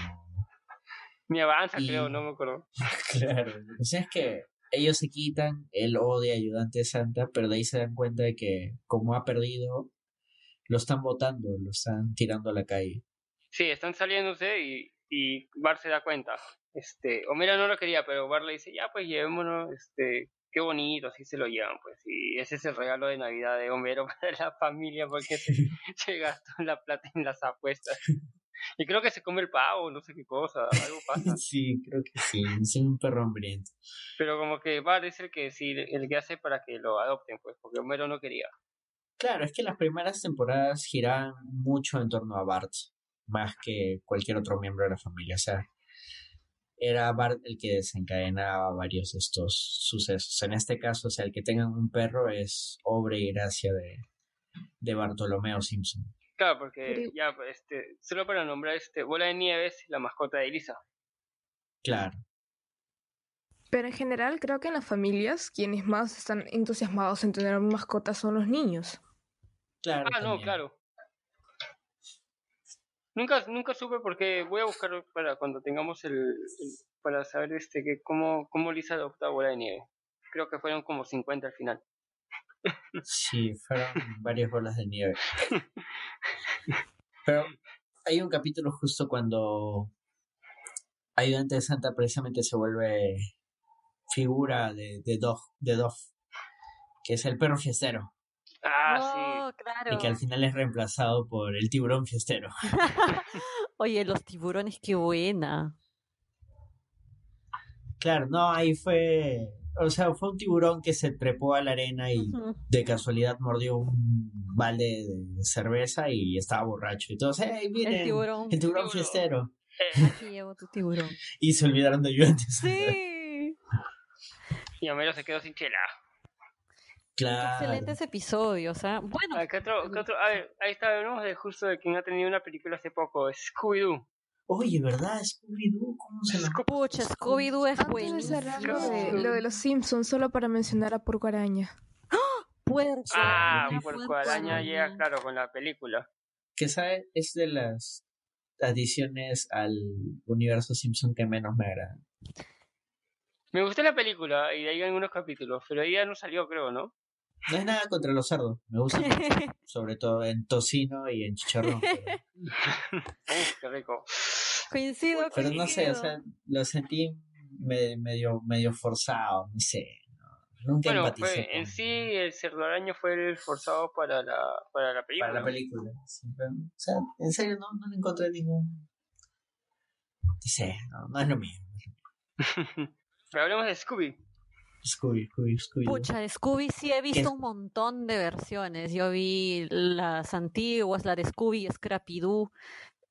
Las películas, obvio, las películas animadas que eran obviamente no todas terroríficas, una en la que se iban a una isla, luego vi también la live action con eh, la chica que salía en Buffy la cazavampiros, Sarah Michelle Gellar. Claro. que parecía una porno. Freddy Prince Jr. Oye, son películas de James Gunn, ¿qué dices?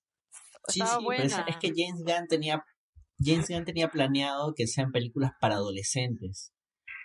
Y el estudio le dijo, no, choche, esto tiene que ser apto para todos. Y James Gunn dijo, no, quiero que sea PG-13. O sea, más grandecitos. No, no, apto para todos. Por eso que, por eso que Daphne tiene una minifalda. Claro, o sea, por eso es que hay varios detallitos que tú dices, o sea, esto parece una porno. Uno se da cuenta cuando crece, no cuando es pequeño. Claro. más dónde. Por ejemplo, cuando... Claro, es que de hecho vos no quieres ver a scooby o sea, no importa en ese horrible CGI, pero tú quieres ver a Es verdad. y a los monstruos. Sí, la Exacto. Pero fueron buenas, ¿no? O sea, a la, a la gente le gustó. Es que pegó, pues, o sea, arranca, por ejemplo, con Scooby y Shaggy fumando en... O sea, la idea original es que estén fumando marihuana dentro de la máquina del misterio. Y la versión que nos llegó eh, fue con ellos dos cocinando dentro de la máquina del misterio, y por eso salía humo. Haciendo hamburguesas. Bueno, release the gun cat. Yo quiero ver mi, mi Scooby, mi Scooby malogrado. no, pero los dibujos, los, de los dibujos de Hanna eran bien chéveres y los enemigos, o sea, sí, en un momento sí daban miedo. La, la versión noventera fue la que explotó mejor ese rollo. Porque la original, o sea, era siempre lo mismo. O sea, Scooby, la pandilla, van a un lugar, descubren que hay un fantasma, eh, buscan al fantasma y descubren que al final el fantasma era este algún corporativo que quería comprar el terreno.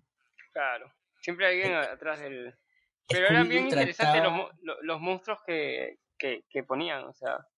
Scooby trataba sobre la lucha de clases, ¿eh? era el pueblo defendiéndose contra, contra el, el inversor malvado. contra los grupos de poder. Y un sistema policial absolutamente inútil.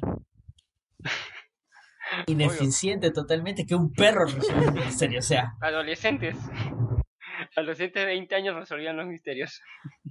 Oye, somos útiles. ¿eh? ¿Qué mejor que eso? Era una gran historia. Era una gran historia. La de Scrappy ya un poco, un poco para el cacho ya, pero lo demás estuvo muy bueno. Tengo una duda. Este, si mal no recuerdo, creo que había uno, o sea, de los de las series que el intro lo hacía Green Day o Nell. ¿Qué? ¿Green Day o no? No sé, no sé, lo que pasa es que me parece que sí, porque, o sea, han tenido un montón de, invitados, o sea, hay una película de Scooby-Doo con las estrellas de la WWE. Ah, sí, esas son las últimas. Claro, sale John Cena. Y cada vez que aparece John Cena suena tu tu tu tu. Ah. Tu, tu, tu, Eso fue genial. Compro por dos. Misterio a la orden. Si, si Scooby-Doo hiciera un capítulo ahorita en Perú, sería sobre una clínica abandonada. Uf. una mina. Una mina. Mejor. Scooby-Doo en el Daytona Park.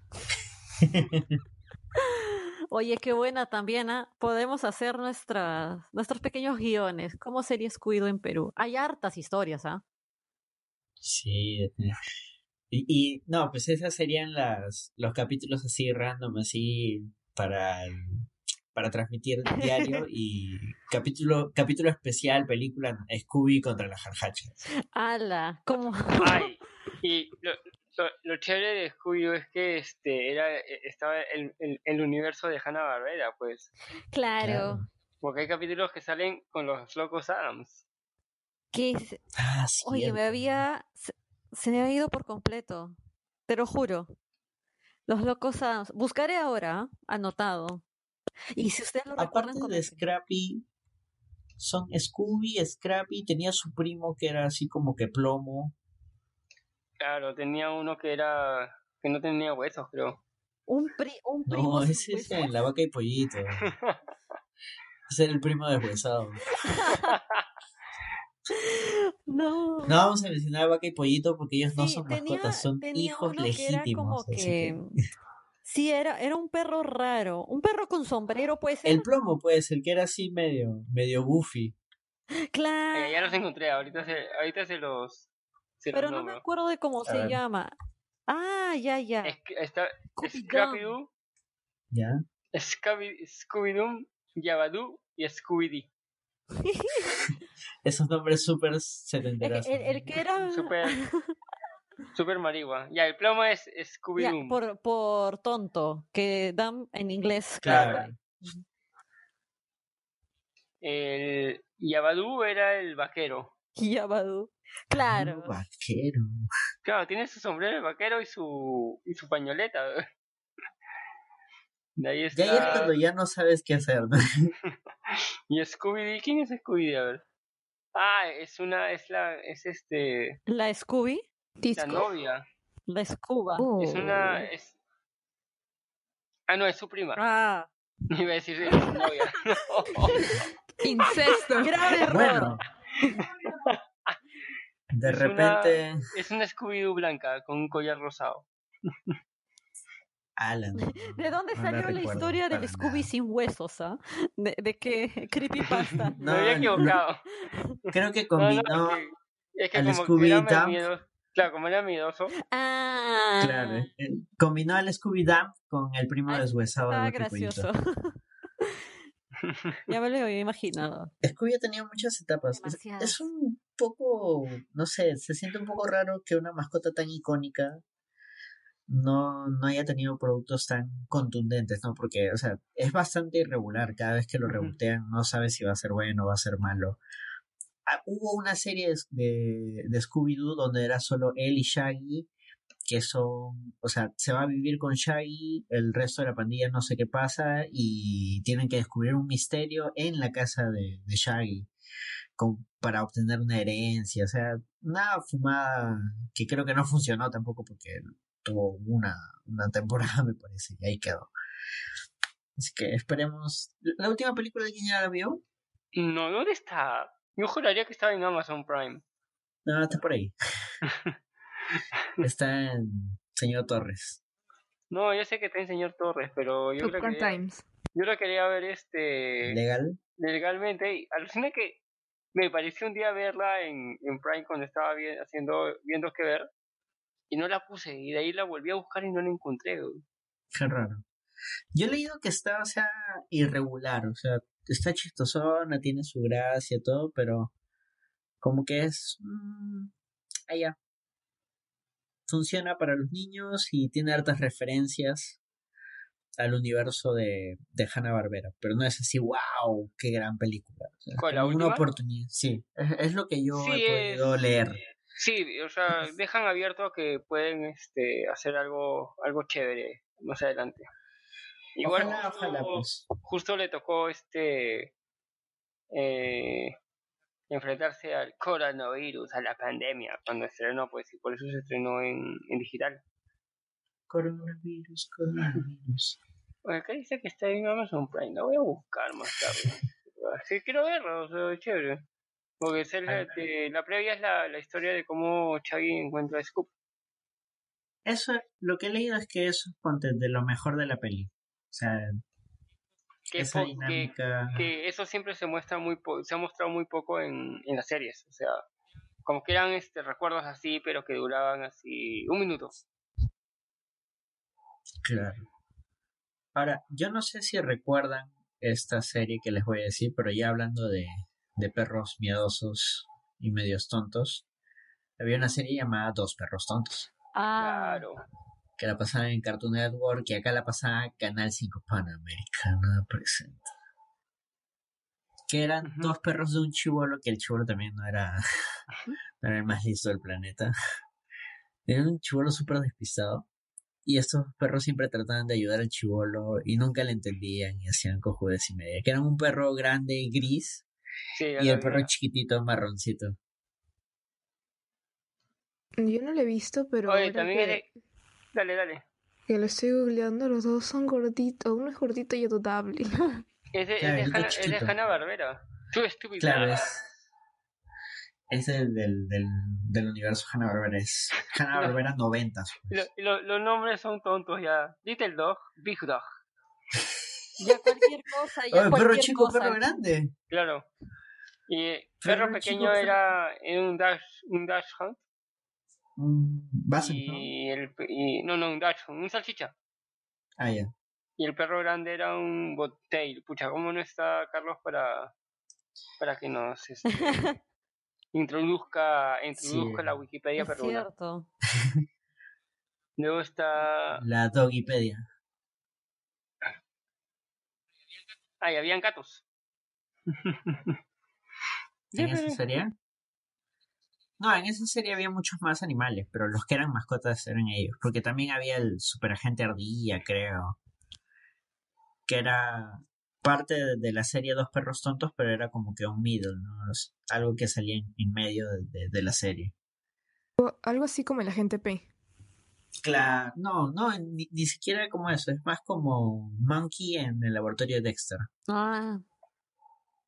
Que salen ah. como que micro episodios en realidad. Siempre baila. Okay, creo que también su, su serie. Sí, el inspector Ardilla salía a veces, creo. Ay, la, el, la, y la, la caperucita roja loca. Ah, sí. La caperucita roja loca.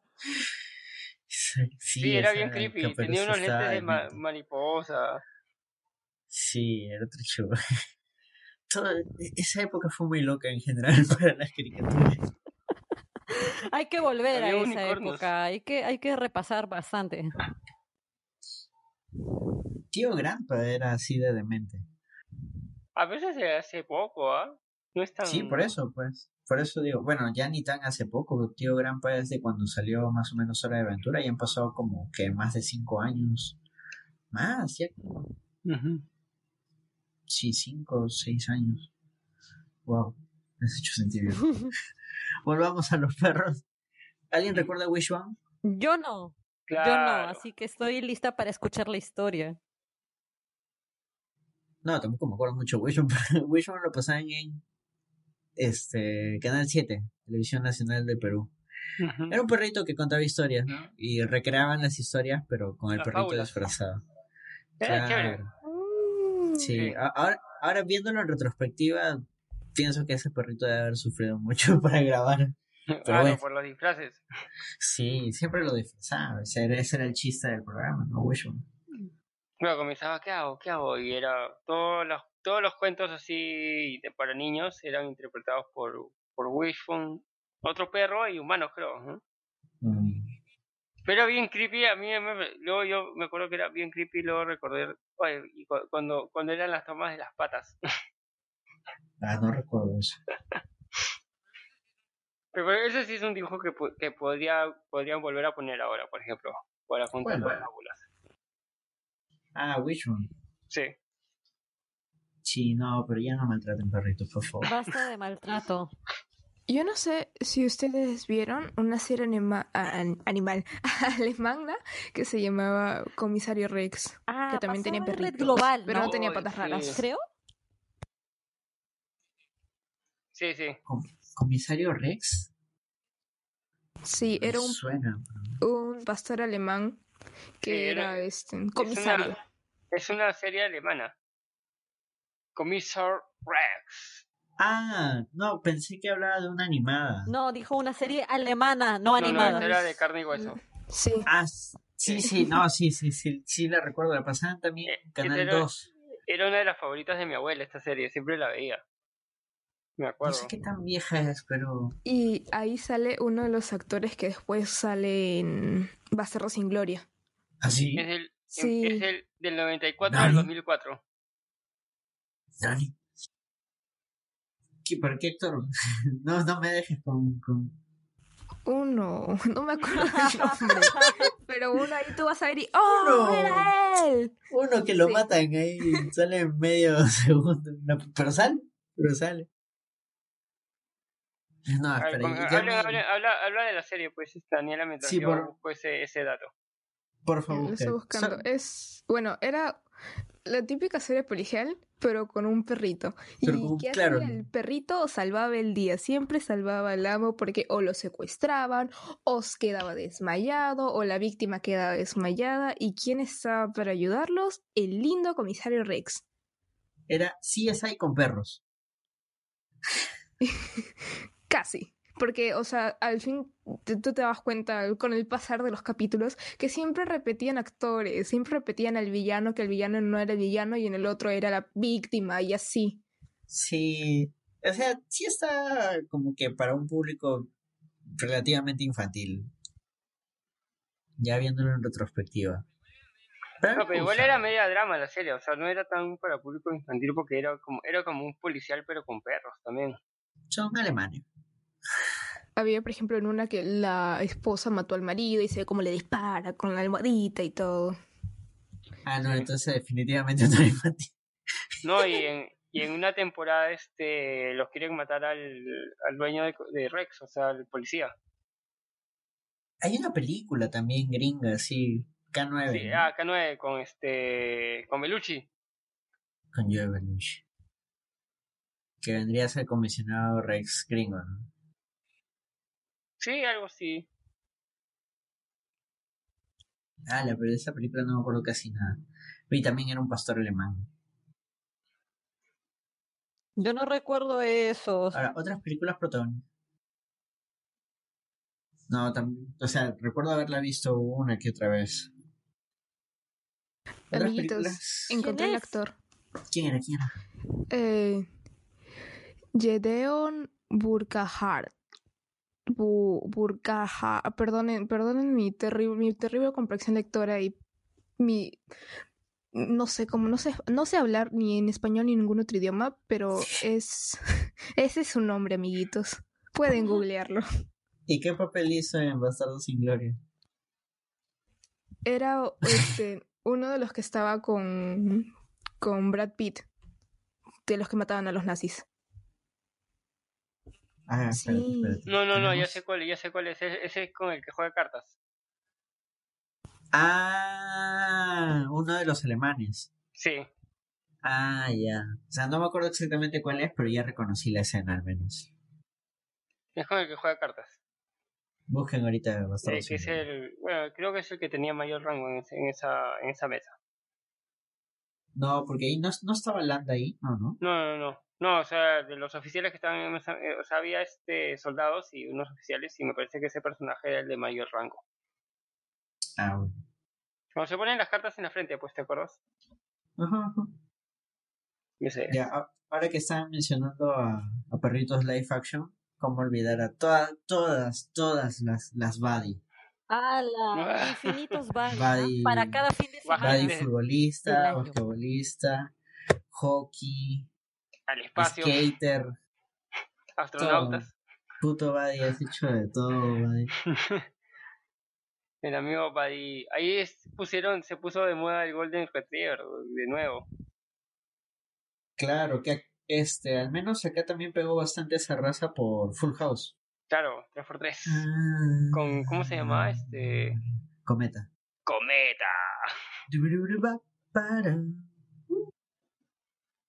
Que en la de Fuller House salía el, hijo, el nieto de Cometa, ¿no? Ah, sí, en una temporada tuvo hijitos, los cometitas. ¡Oh, los cometitas! ¡Oh, los cometitas! ¡Qué bonito! No recuerdo eso. es más, los voy a buscar ahora. ¡Qué bonito nombre! Cometitas. Le voy a poner un perro así, cometita. Ya está decidido. tengo una duda porque yo me confundo mucho entre los labradores y los golden. Ya sé que tienen bastantes diferencias, pero son grandecitos y a veces rubios. Entonces, el, perrito de la película Marley y yo que no he visto y no pienso ver, este, ¿es labrador o es golden? Es labrador, creo. Es un, es un, aguanta, golden labrador retriever. No, el de Marley es un labrador. Es un labrador. O sea, la, la, diferencia entre el labrador y el Golden Retriever es que el labrador es pelo pegado y el labrador es así todo. Según, y el, y el, Golden fuente, es peluchón. Igual, lo, igual los dos perros aman la fuente, Perrocontento.com. El verdadero Marley. Te ponen la foto de Marley y yo ahí con, con Jennifer Aniston y todo. Y dice, de raza Golden Labrador Retriever. Perro muy nervioso, bullicioso y descontrolado. De repente era un cruce. Bueno, okis. Eso dicen. Y esta es la verdadera historia. De El perro de mar un día vamos a contar historias así. De repente era un cruce. Claro, el, Retriever es la, la, familia, pues. O sea, este. Y ya, Labrador y Golden son ya las, las diferencias. No, ya ahí ya mi cerebro explotó, ya, ya, no le creo a nadie. Uno peludito y el otro pegadito, ahí está, ahí se queda. No, yo sé que cuando Carlos edite esto va a estar botando espuma por la boca. Va a querer bajarse el programa. Hemos hecho toda la información del perro. Va a introducir su voz. Cada vez que cometamos un error, va a poner la raza correcta con su voz. Pucha. Bueno, yo creo que dejamos a los perros de momento, sí. Hay más perros como para hacer una segunda parte, así que no hay que preocuparnos por ese lado. Pasemos a los gatos. Aunque hablamos de sí. gatos hace rato. Es que era, casi inevitable no hablar de, de 101 Dálmatas y Aristogatos, porque son películas. ¿Y con qué gatito empezamos? Gaturo. No, se, levanta el podcast.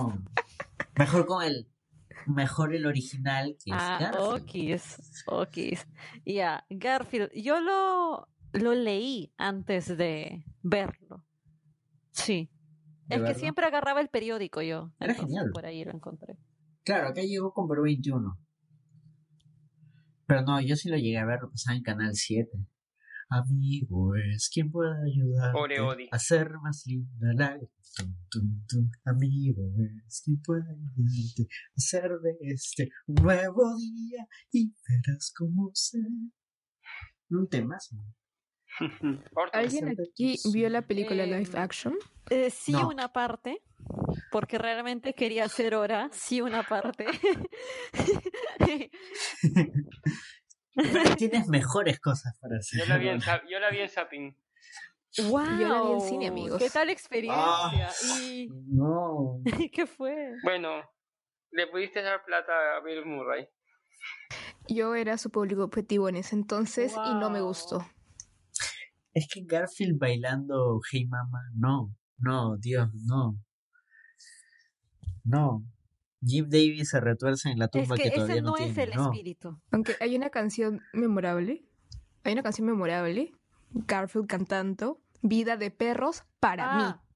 Ahí lo dejo. Ahí, cierra el capítulo de la película. ahí, se va a quedar. si quieres conocer más a Daniela, busca ese clip. Y ahí ya vas a tener la información. Yo, yo no recuerdo eso, lo he bloqueado. Lo que recuerdo es a, Garfield siendo, o sea, ociosín, que eso es como que no es lo mismo que ser un gato, digamos, un poco apático. Esto era como que el gato que, que baila y que es medio pendavis y que al mismo tiempo eh, se apanza y, y, es como una especie de Ted. ¿Te acuerdas del oso Ted? Solamente que sin las lisuras. A mí me, chocó. Sí, no. Era el único animal que no era de verdad. Claro, porque Odyssey era, Odyssey era real. Y sus amigos gatos también. Era el único problema, en esa película. No, era, era todo el problema. El único problema de Garfield era Garfield. No, El problema era todo. No, como Batman vs Superman, no, no. pero ahora, ahora viendo en perspectiva, Garfield le hacía bullying a Odyssey. Siempre le he hecho bullying a Porque los gatos son así, los gatos le hacen bullying a todo lo que no les gusta. Pero en el fondo lo quieren, como Garfield en el fondo quería odio. Amor-odio. Lo quería mucho. Sí. Es que Odie era demasiado odioso. Sí, era como esa gente, es como cuando te dicen positivamente tóxico o toxicidad positiva. Ya, sí, algo así. Ese, ese era Odi, lo contrario, lo opuesto a Garfield, sin embargo, se necesitaban. Me rayaba que, o sea, me, me costó entender este concepto de chivolo. Que era que Garfield no hablaba, sino hablaba a través de sus pensamientos. En, su momento también. Claro. Todo esto, todo Sí, cierto. Claro, y este y John Bonachon en realidad era como que le entendía pero por las expresiones o por la mirada que hacía Garfield pero la serie te lo planteaba de una forma que pareciera que, que están en una en un diálogo no pero no no está pasando eso. Era complicado para mi cerebrito asimilar eso pero era muy divertido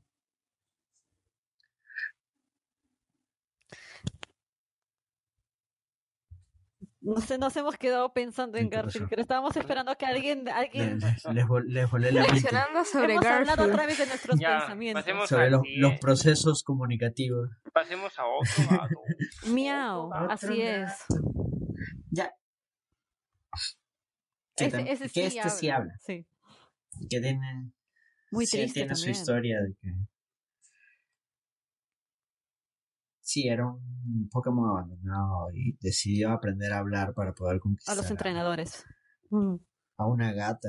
Sí, y luego se quedó con los entrenadores. Toda la razón. Desorden en la historia. Claro, o sea, al final lo, rechazan por ser distinto, porque podía hablar. Y luego, ¿cuál es el primer entrenador con el que se encuentra? Ah, eso no recuerdo. Solo sé que luego llega el equipo Rocket. Ah, el primer entrenador es este, el, el, este, el dueño del equipo, pues Rocket. Eso, el, no, no el dueño del equipo Rocket, sino el, el, jefe jefe de la, de, para los que trabajaba Jesse James. Giovanni. Giovanni. Claro. Él es, el, pues él es el jefe. Él, manda más. Sí, eh, el líder. Pucha. Sí. Eso es un, un gato simpático. Hasta ahora se sigue usando su frase. A mí sí no sé, puedo decir que, no sé si me marcó, voy a decir miau, pero me marcó en general Pokémon. O sea, toda mi generación lo ha visto. No, es un personajazo además, porque era bastante divertido. Era un comic relief em, que te hacía empatizar con, con el equipo. Además, el doblaje de, James ayudaba también mucho a empatizar con el equipo El doblaje latino, sí. Que al final era un grupo de, era un grupo de, de, Los tres tienen historias tristes. O sea, hasta la frase que... La frase que usan del equipo Rocket, por ejemplo, es desfasada. O sea, es como que el equipo Rocket ya hizo un nuevo slogan, todo, y ellos siguen utilizando el, el traje antiguo, el logo antiguo, porque en realidad nadie los quiere dentro del equipo Rocket. Son unos outsiders, unos parias incluso para el equipo Rocket. Eso son unos buenos personajes. Los tres tienen historias bien tristes y Meow tiene, tiene esta vibra divertida, pero hasta que conoce su historia, en general creo que cada, no todos los Pokémon, pero hay varios que tienen una historia muy sensible, de, como en el caso de Charizard y todos estos que, que son, eh, no sé si decir animalitos, pero son criaturitas que han tenido un, este, que han tenido una historia bonita que te puede invitar a rescatar a los animales. Y ahí entra la voz de Daniela diciendo, no compres, adopta.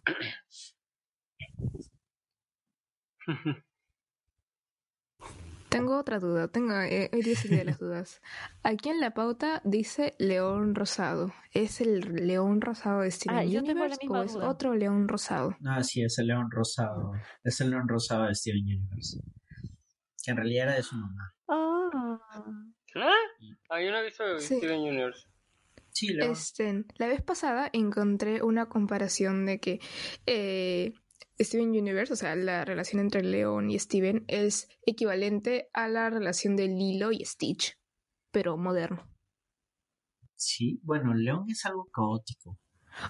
No, me confundí. O sea, en general, en, viéndolo en contexto, porque Lilo tenía varios papás, pero Steven tiene varias mamases. Entonces, como que ahí van. También tiene su animalito que los acompaña, que los protege y los quiere. Ah, en general, Steven Universe es una readaptación de, Claro. No, ya, deja de visitar esos foros. deja nada.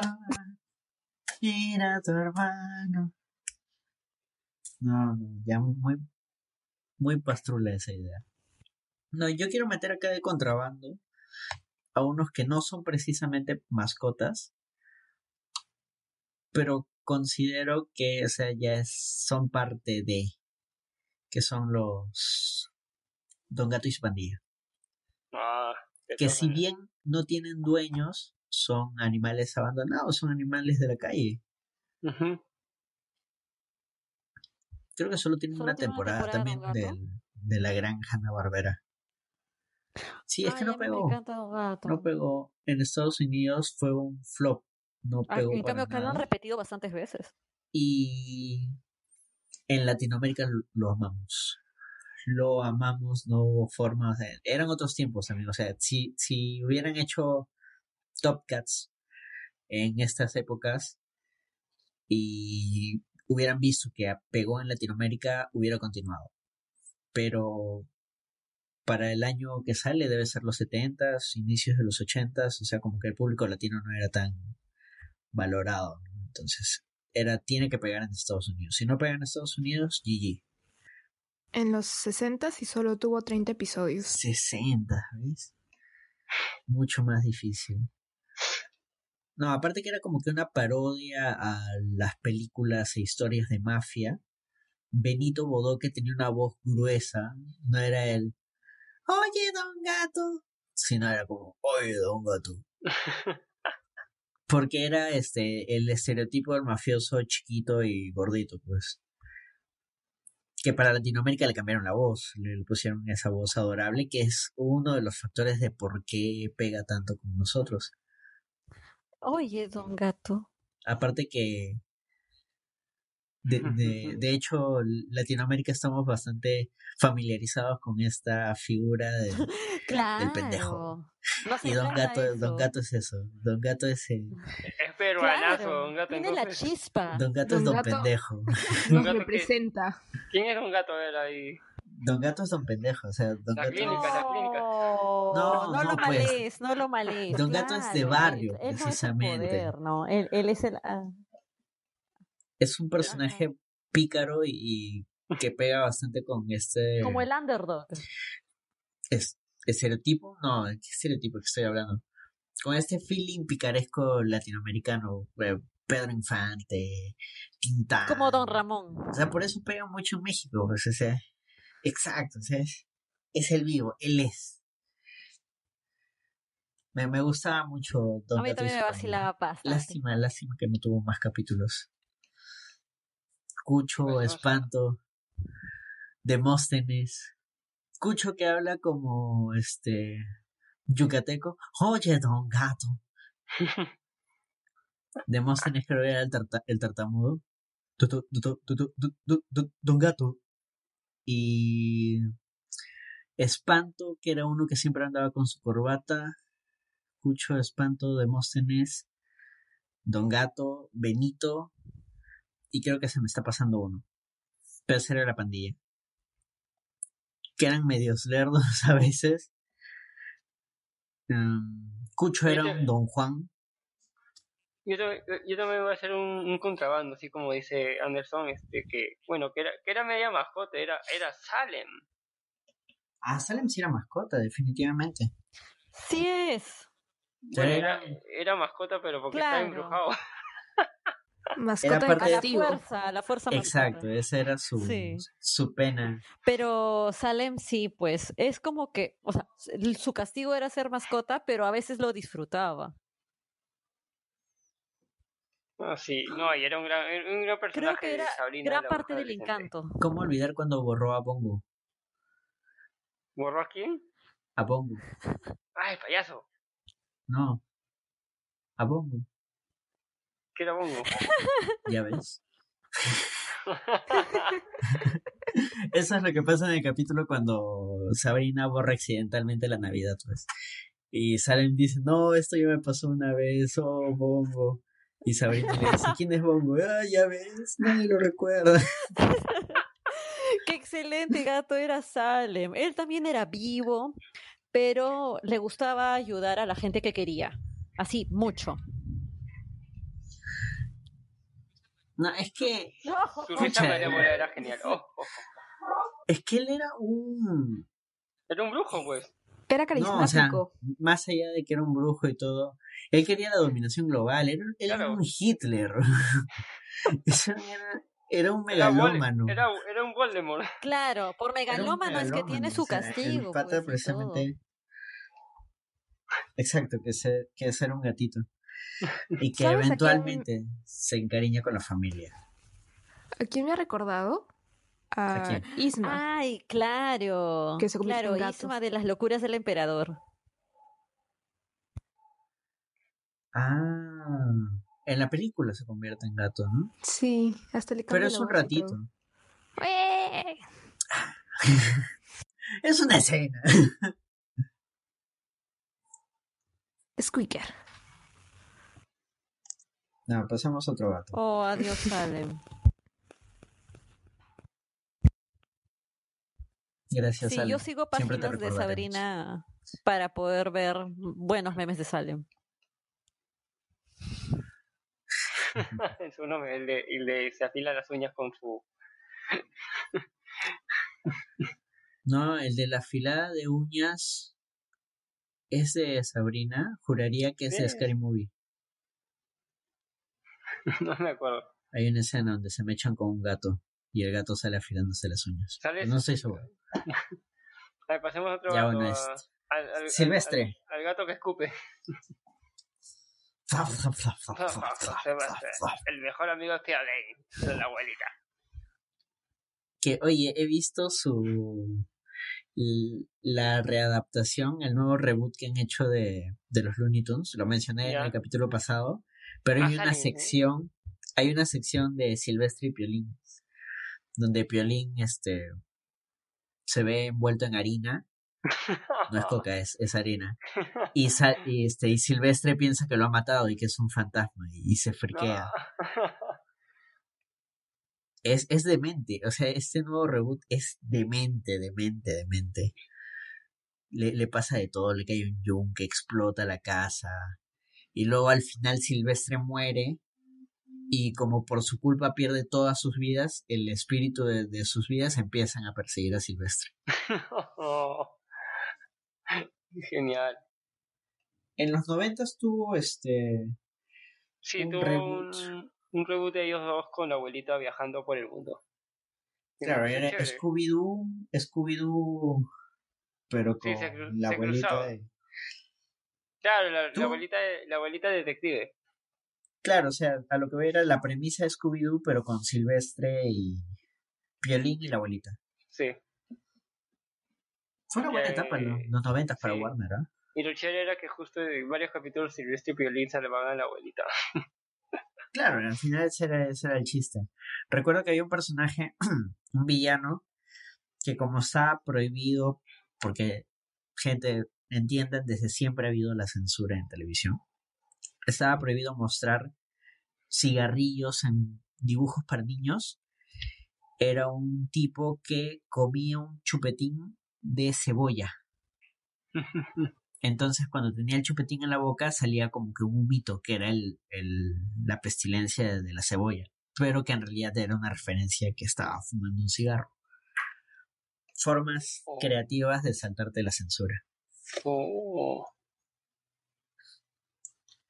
Si pasamos a otro, que es Tom, que tiene, mantiene esta dinámica de, de, los personajes que se persiguen. Había un perro también. Tom y había varios animales. ¿Te acuerdas? Sí, por ah, supuesto. Cierto, Spike. Pero el perro era de, de Silvestre o de Tom. Era universo compartido. No, no, no, no, no, no, es universo compartido. O sea, que haya un perro aparte. No Tommy Jerry es este. Sí, sí, sí. Es su propio perro. Tommy Jerry es Metro Golding Mayer, el otro es la Warner. Creo que en Silvestre y Piolín también había un perro. No lo recuerdo también bien. Sí, también había perro. Que defendía a Piolín. Pero este, pero el de Tommy Jerry es Spike. Es conocidísimo porque también hay un capítulo donde sale con su cachorrito. Que el cachorrito es el que se mete en problemas. Y siempre tiene que venir Spike y, y los golpea. Yo recuerdo eso también. A mí me encantaba Tommy Jerry. Tiene muy buenos episodios cuando ellos, por ejemplo, están, creo que es un concierto de piano de Tom y Jerry está dentro del piano. Y los, lo empieza a sacar de le rompe las cosas. Y ahí tenemos a un personaje afroamericano también que sigue ese estereotipo que nosotros hemos mencionado un poco antes en el programa. La dueña.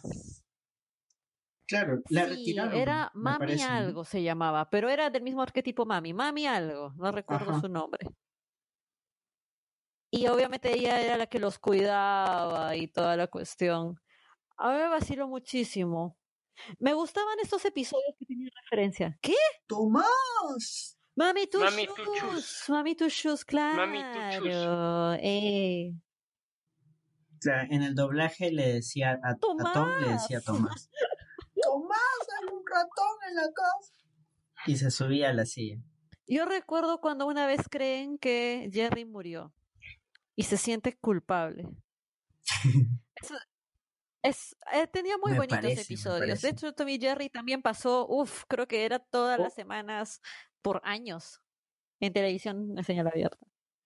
O, o este capítulo que dio pie a varios creepypastas que era el suicidio de Tommy Jerry. O sea, el creepypasta es el suicidio de Tommy Jerry que está basado en el final de un episodio donde los dos están tan sats que se sienten en, en las vías del tren. Obvio no sale que los atropellan, pero se supone que están tan tristes que se, que se morirían. Hay una etapa muy loca de Tommy Jerry que es pastrulísima, pastrulísima. O sea, yo creo que el, el Morsa sabe exactamente quiénes fueron los responsables de esta etapa que a mí me gustaba mucho porque, o sea, la animación era distinta, los gráficos eran distintos, y hay un episodio que nunca voy a sacar de, mi cabeza, que es el juego de mesa de Tommy Jerry. que te presentan el programa como si fuera un, juego, un kit de juego, y, o sea, te muestran la caja, hacen el unboxing y sacan, y te viene con un gato y un ratón.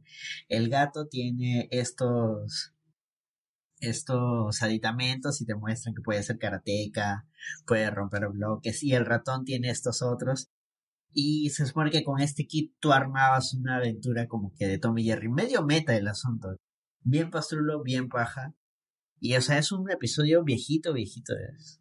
Como digo, fue una etapa muy, muy loca en, en Tommy Jerry. Yo sé que hay gente que ahorita nos está escuchando que de repente sabe más detalles de esto. Me gustaría que lo pongan en los comentarios. Porque en serio es de mis etapas favoritas de Tommy Jerry. Amigos, ¿qué otros gatitos? Sí, más gatos, más gatos. ¿O son todos los gatos?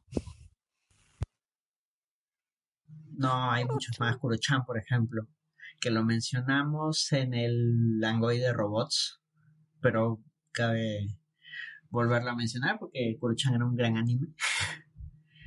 y tenía sus dueños que eran una pareja de ancianitos que él siempre los protegía, aunque siempre les destrozaba la casa, como era un robot y siempre se metía en, asuntos de, robots. Pobrecitos, ahora que me doy cuenta. Pero Kurochan era muy fiel a ellos. Gran gatito. Bueno, vamos a dejar a los gatos de, lado. porque todavía antes de terminar, ah. este gatito azul, que también era como que robótico, tenía su... Ah, Doraemon. Ah, creo que también lo mencionamos. Pero Doraemon, ahora que lo traes a cuento, tiene un capítulo hermoso en el que Novita está harto de vivir con sus papás y le roba a Doraemon unos inventos para poder irse a vivir solo a una isla. Clásico de chivolo que se quiere escapar de la casa. La cuestión es que se da cuenta que los inventos que le ha robado son inútiles, o al menos él cree que son inútiles.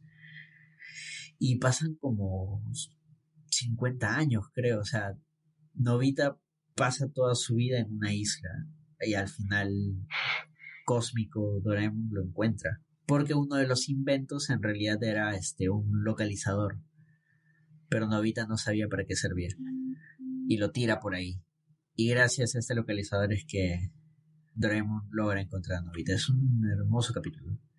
Muy genial.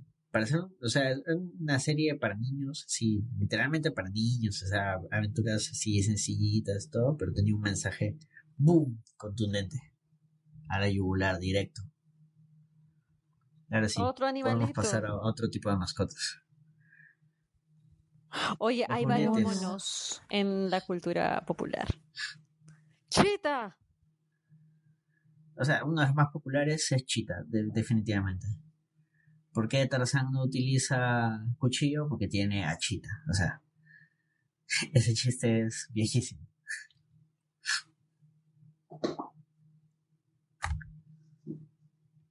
Que nadie más recuerda a Chita, en serio. Yo sí, yo sí, claro. No. Sí, claro. Achita, ¿De Tarzán? ah, pues estábamos esperando tus comentarios porque pensábamos que lo ibas a decir tú, pero yo recuerdo a Chita. A mí no me gustaba Tarzán, pero puntualmente es porque yo fui una chivola que cada vez que veía alguna de estas cosas como Pocahontas, Tarzán y estas historias, venía mi señora madre y me decía, eso que tú ves ahí es la visión que tienen los europeos manipulando las historias y yo ahí con mis siete añitos escuchando diciendo, allá, ah, literalmente, allá, se me grabó y ya a partir de ahí empecé como que a, checar con otros ojos ese tipo de pelis. Pero yo recuerdo, pues, yo recuerdo a Chita, lógicamente. Pero a lo lejos, ¿ah? Porque aún así, Tarzán era como que el que se llevaba todo. No, es que tiene mil adaptaciones. ¿eh? La animada era Bonnie. negro, la, la animada donde pero es que ahí, ponte, en las antiguas podemos hablar de que Tarzán era como que el líder, ¿no? Claro. Pero en la animada ya es como que él es parte ahí de la familia, en realidad, es parte de, los monetos. Claro. Por eso, en, en, las antiguas sí podemos decir que Chita era como que su side, su, su mascota, su compañero, compañerito. Pero ya en la versión animada no, ya estamos hablando que el resto de, de, personajes animales están al mismo nivel de, de Tarzán, aunque bueno, Tarzán definitivamente es el protagonista. Pero otro monito que sí era mascota era Chispita de Meteoro. Ghost Racer, Ghost ¿Sale en la versión live action? Sí. Sí, tiene su chispita, genial, genial. Hasta ahorita no he visto la live action de Meteoro. ¿Estará en Netflix? Espero que sí. Creo que sí. Tenemos a Anis Boobs, ya que muchos de nuestros seguidores han estado viendo Community. Community. Yo sí. ¿Ninguno de ustedes ha empezado a ver Community? Aún no. ¿En, qué temporada? Cuatro. Porque yo, porque, ah, porque yo vi episodios de más adelante así de la de hasta las 7 porque me dijeron después ya fue, ya olvídate de todo. Y es... Perdón, hasta, las 5. es que estoy pensando en, en este, How I Met Your Mother, que yo estaba, que volví a ver y por eso dejé de ver Community. Y entonces este, me quedé en las 7. Y yo estaba diciendo últimamente, no vean hasta las 7. A How I Met Your Mother también tiene mascotas. Bueno, no son mascotas, son este. Sí, sí, son animales. Pero yo he visto hasta la 4, pero normal, no me, no me spoilea, no me spoilea. Así, así me... No, a, lo que voy es que de que ahí, de ahí sale pues este Anismus. Senos de Annie en la versión. Eh, oye, disculpa, ¿de verdad le dicen senos de Annie? Yo no la he visto en latino. Claro. bueno, voy a buscar ahorita, voy a buscar ahorita cómo suena doblada. A ver, vamos a poner para comprobarlo. pero, este o sea, es, es, literalmente lo mismo. Yo digo que no la vean doblada porque pierden mucho chiste. Ah, yo le digo que no busquen Pecho... en. Sale, Yo lo busqué y sí sale, sí sale el mono. Sale el mono, pero a mí me salió la cosa. amigos, ¿Qué, ¿Qué, buscarás tú? Pues? Dice yo buscaba así como lo has puesto. No senos de Annie. Es que yo no lo he visto en eso. Ah, pues. No, es que de ahí cambian el doblaje. No sé en qué temporada cambian el doblaje. Amiguitos, no hemos mencionado un, mono este también de un anime bien conocidito, que es el de Marco, pero no me acuerdo cómo se llama el mono. Pepino. Ah, ese. Pepino. ¡Tará! Pepino, sí. El mono de Marco. Ah, ya. Ya sé por qué me sale mal.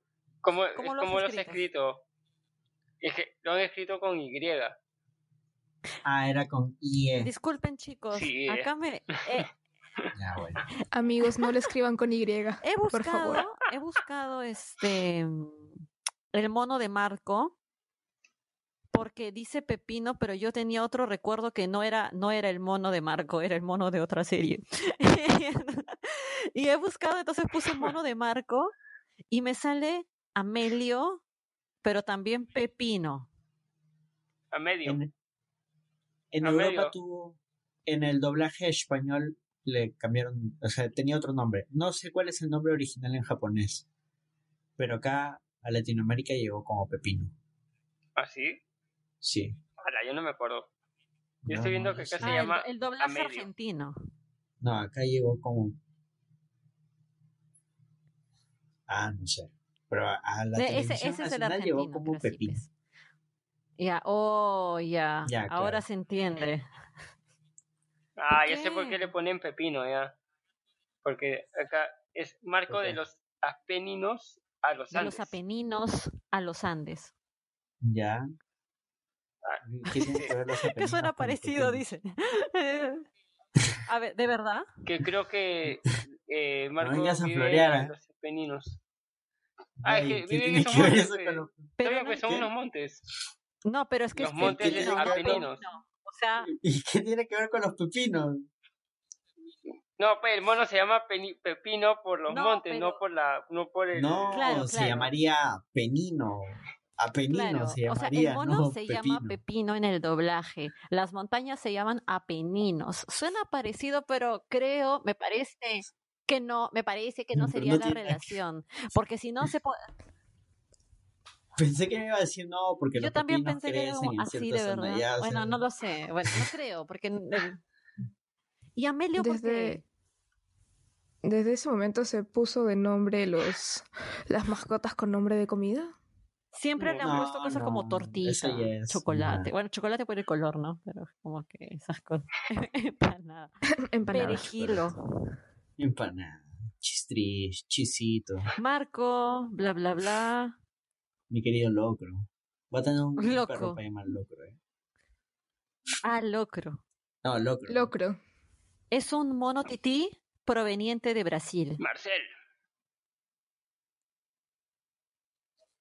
Ah, sí. Pepino, acá dice mono, tití proveniente de Brasil. Fuente lainformación.com. Ah. Habrá que creerle a, la información. No, de, y, de verdad se llama la, información. La Marcopedia. Habrá que creerle. Hablábamos de Marcel, mencionó Javier. No te vayas, mamá.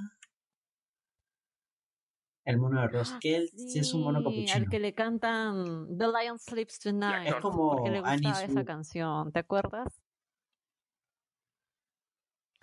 Ya, no sé, no vi mucho. ¿Tú sí recuerdas, Javier, amigos, algunos recuerdan los episodios en los que Marcel se pega mucho con The Lion Sleeps Tonight, que es así la recuerdan, la de Awemawe, Awemawe. Ya, eh, entonces la ponía una ah, y otra vez, una y otra vez, y al final del episodio como que harta a la gente, pero cuando luego Marcel se va y está trabajando para unos estudios, para una serie o algo así. Claro, Ross. Sí, se lo llama Hollywood. Ross trata de recuperarlo, pero bueno, como lo ve bien ahí, lo, de, ajá, lo dejan y todos le cantan esa canción juntos. Es como su despedida.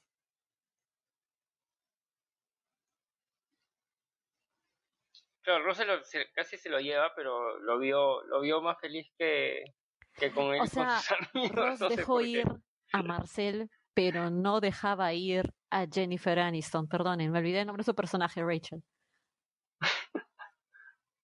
Claro. Rachel.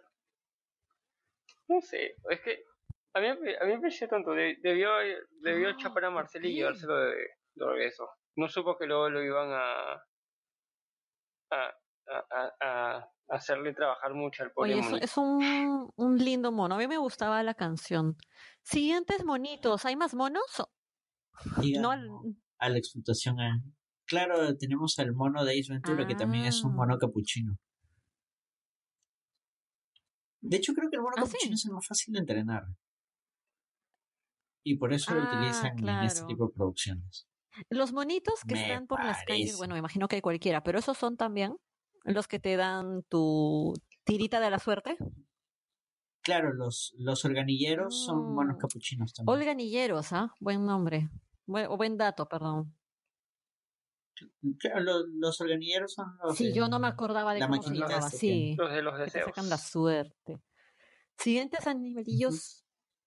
Claro, por eso digo, creo que es un, un tipo de mono bastante adiestrable y por eso se utilizan este tipo de producciones donde tienes que tener monos. Hay, hay una película, un corto de Lynch, creo, donde entrevistan a un mono capuchino. Creo que es en Netflix. La que creepy. O sea, e, es este. Hay un asesinato y el único testigo es el mono. Entonces tienen que entrevistarlo.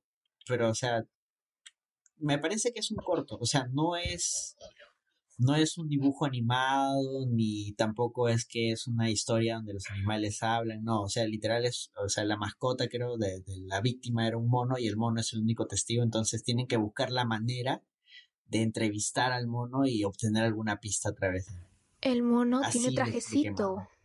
¿Así? ¿Ah, sí. ¿Cuál? ¿Cómo se llama ese corto?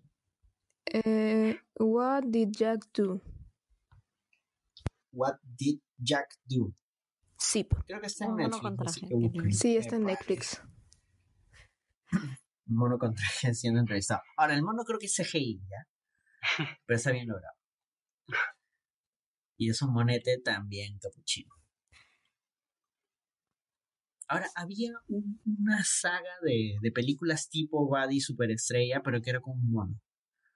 Con chimpancés. también hacía. Mm. ah, con, chimpancés, sí que juega hockey, fútbol, que también todo. juega hockey, fútbol, snowboard, skate, o sea, todo. Sí. Qué manía de maltratar a los animales. Todos somos unas basuras, los seres humanos. Siguientes animalillos. Jack, se llama Jack, Jack. Jack. Jack. Siguientes animales. Tenemos harto animalillo. A los random. ahora sí pasamos a, a otro tipo de, animales. Ya hemos hablado un poco de, de, Piolín, podemos mencionar uno más exótico, Pen, No puede faltar Evangelion. la cuota Evangelion en el programa. Vivía en la refri. lógicamente. Vivía en la refri. Tomaba chela. Pempen, debió ser el protagonista de Evangelion, tenía más personalidad que Shinji. Shinji, súbete a Leo, Pempen tendrá que pilotear. Pempen hacía, ah, la mierda, no va a subir, déjame a mí. ¿Qué otro tenemos? Ah, acá puse una película que se, como era difícil de separarlos por animales, pero que muchos quizás recuerden porque la paraban pasando en Canal 2, en Frecuencia Latina, de vuelta a casa. Ah. Este, los dos perros y una gata que tenían que, su familia creo que se había mudado y por azares de, la vida y del destino ellos se pierden. Entonces tienen que regresar donde sus dueños. Y son un perro viejo que es un Golden Retriever, si no me equivoco, un perro joven que es un. no es un bulldog, es un boxer, todo enérgico, joven, y una gata que es una gata siamés. ¿Qué es esta, de estas películas que los animales están caminando por ahí y les ponen una voz? Sí. Pero era muy tierna, era muy linda. Me recuerda a la premisa de Bolt. De Bolt. ¿De cuál? Bolt. Pero se hablaba. Bueno. O sea, y además Bolt era animada. Bueno, o sea, me refiero a la premisa. No, exactamente. En realidad, no, no, no. Sí. La idea. Ah, ya. No, pues claro, es, una, es un clásico, ¿no? El, los personajes que se pierden y tienen que volver a su de hecho, hicieron este de patitas a la calle. Esta la aventura de perritos que, también tenía una premisa de a su casa. De patitas a la calle, pero mal hecho. Exacto. De Aclarando siempre. Auspiciados por Ricocan. Otra historia súper triste, también con animalitos que le ponen voz encima y de animalitos que se pierden. Poli. No sé si recuerdan ese peli. No a mí también me hizo llorar demasiado, horrible, horrible. Yo, tuve mi periquita también en mi niñez. Y de verdad que ya no quisi, ya no sí, ya no tendría nunca más ah, animalitos así. Pero cuando vi Poli, por Dios, qué tal forma de hacerte llorar. Es súper sensible la manera en la que luego se reencuentra con Poli, o sea, Poli con, con la niña, ¿no? Annie se llamaba, me parece. No recuerdo cómo la se llama. La niña de Rulito. el, perico ese. Claro, y pasa por varios dueños. O sea, tiene toda la, clásica aventura. Es la Odisea con. La Odisea con un perico. Pero es, es una linda película. Es demasiado triste. ¿Tú la viste a qué edad, Daniela? era genial. Cuando le cortan las alas. Este, he abierto viejas War flashbacks. Ahorita mismo. Sí, exactamente. Sí, Dani, ¿cuántos años tenías cuando la viste? Ah? Mi curiosidad. Ya. Era bien chiquita, las pasaban creo que en el 2 o algo así. La recuerdo del 2. Sí, se, se, abren viejas heridas con Polly. Polly. En España se llamaba Polly, el loro bocazas. Ay, ya todo el feeling. El loro capaz. Ok, gracias. Disculpen si nos escuchan desde España. Ya, ok. Este, yo creo que lo vamos dejando ahí. Y hay muchos, muchos animales que no hemos mencionado, pero que podemos hacer claro, de animales de la cultura pop. Ah, no hemos puesto foto esta semana para, para los comentarios. Oh. Sorry, gente, se me pasó. Ayer tuvimos varios problemas para grabar y hoy día ya se me pasó. Ya para el siguiente programa, ya. Sí, pues. Te, te, hago acordar, Anderson. Sí, yo también se me pasó. Me olvidé igual. Se me fue por completo. Pero será para la siguiente. Dejan sus comentarios y los leemos. Cuando pues, escuchen esto, espero. Sí, cuando escuchen esto, recuerden a, a esa mascota que tanto quisieron y mándenle un fuerte abrazo donde sea que esté. No. Porque al final para, para eso son estos animalitos, para darles amor, para darles amor, para cuidarlos. Qué, qué, dolor, me duele tu comentario. Ouch. Sí, no sé. El ahí nos reabre más sí. heridas todavía. Nos vamos a leer bocas. Entonces, chao, chicos. Cuídense. Chao, chao. Chao, chao. Bye. Adiós.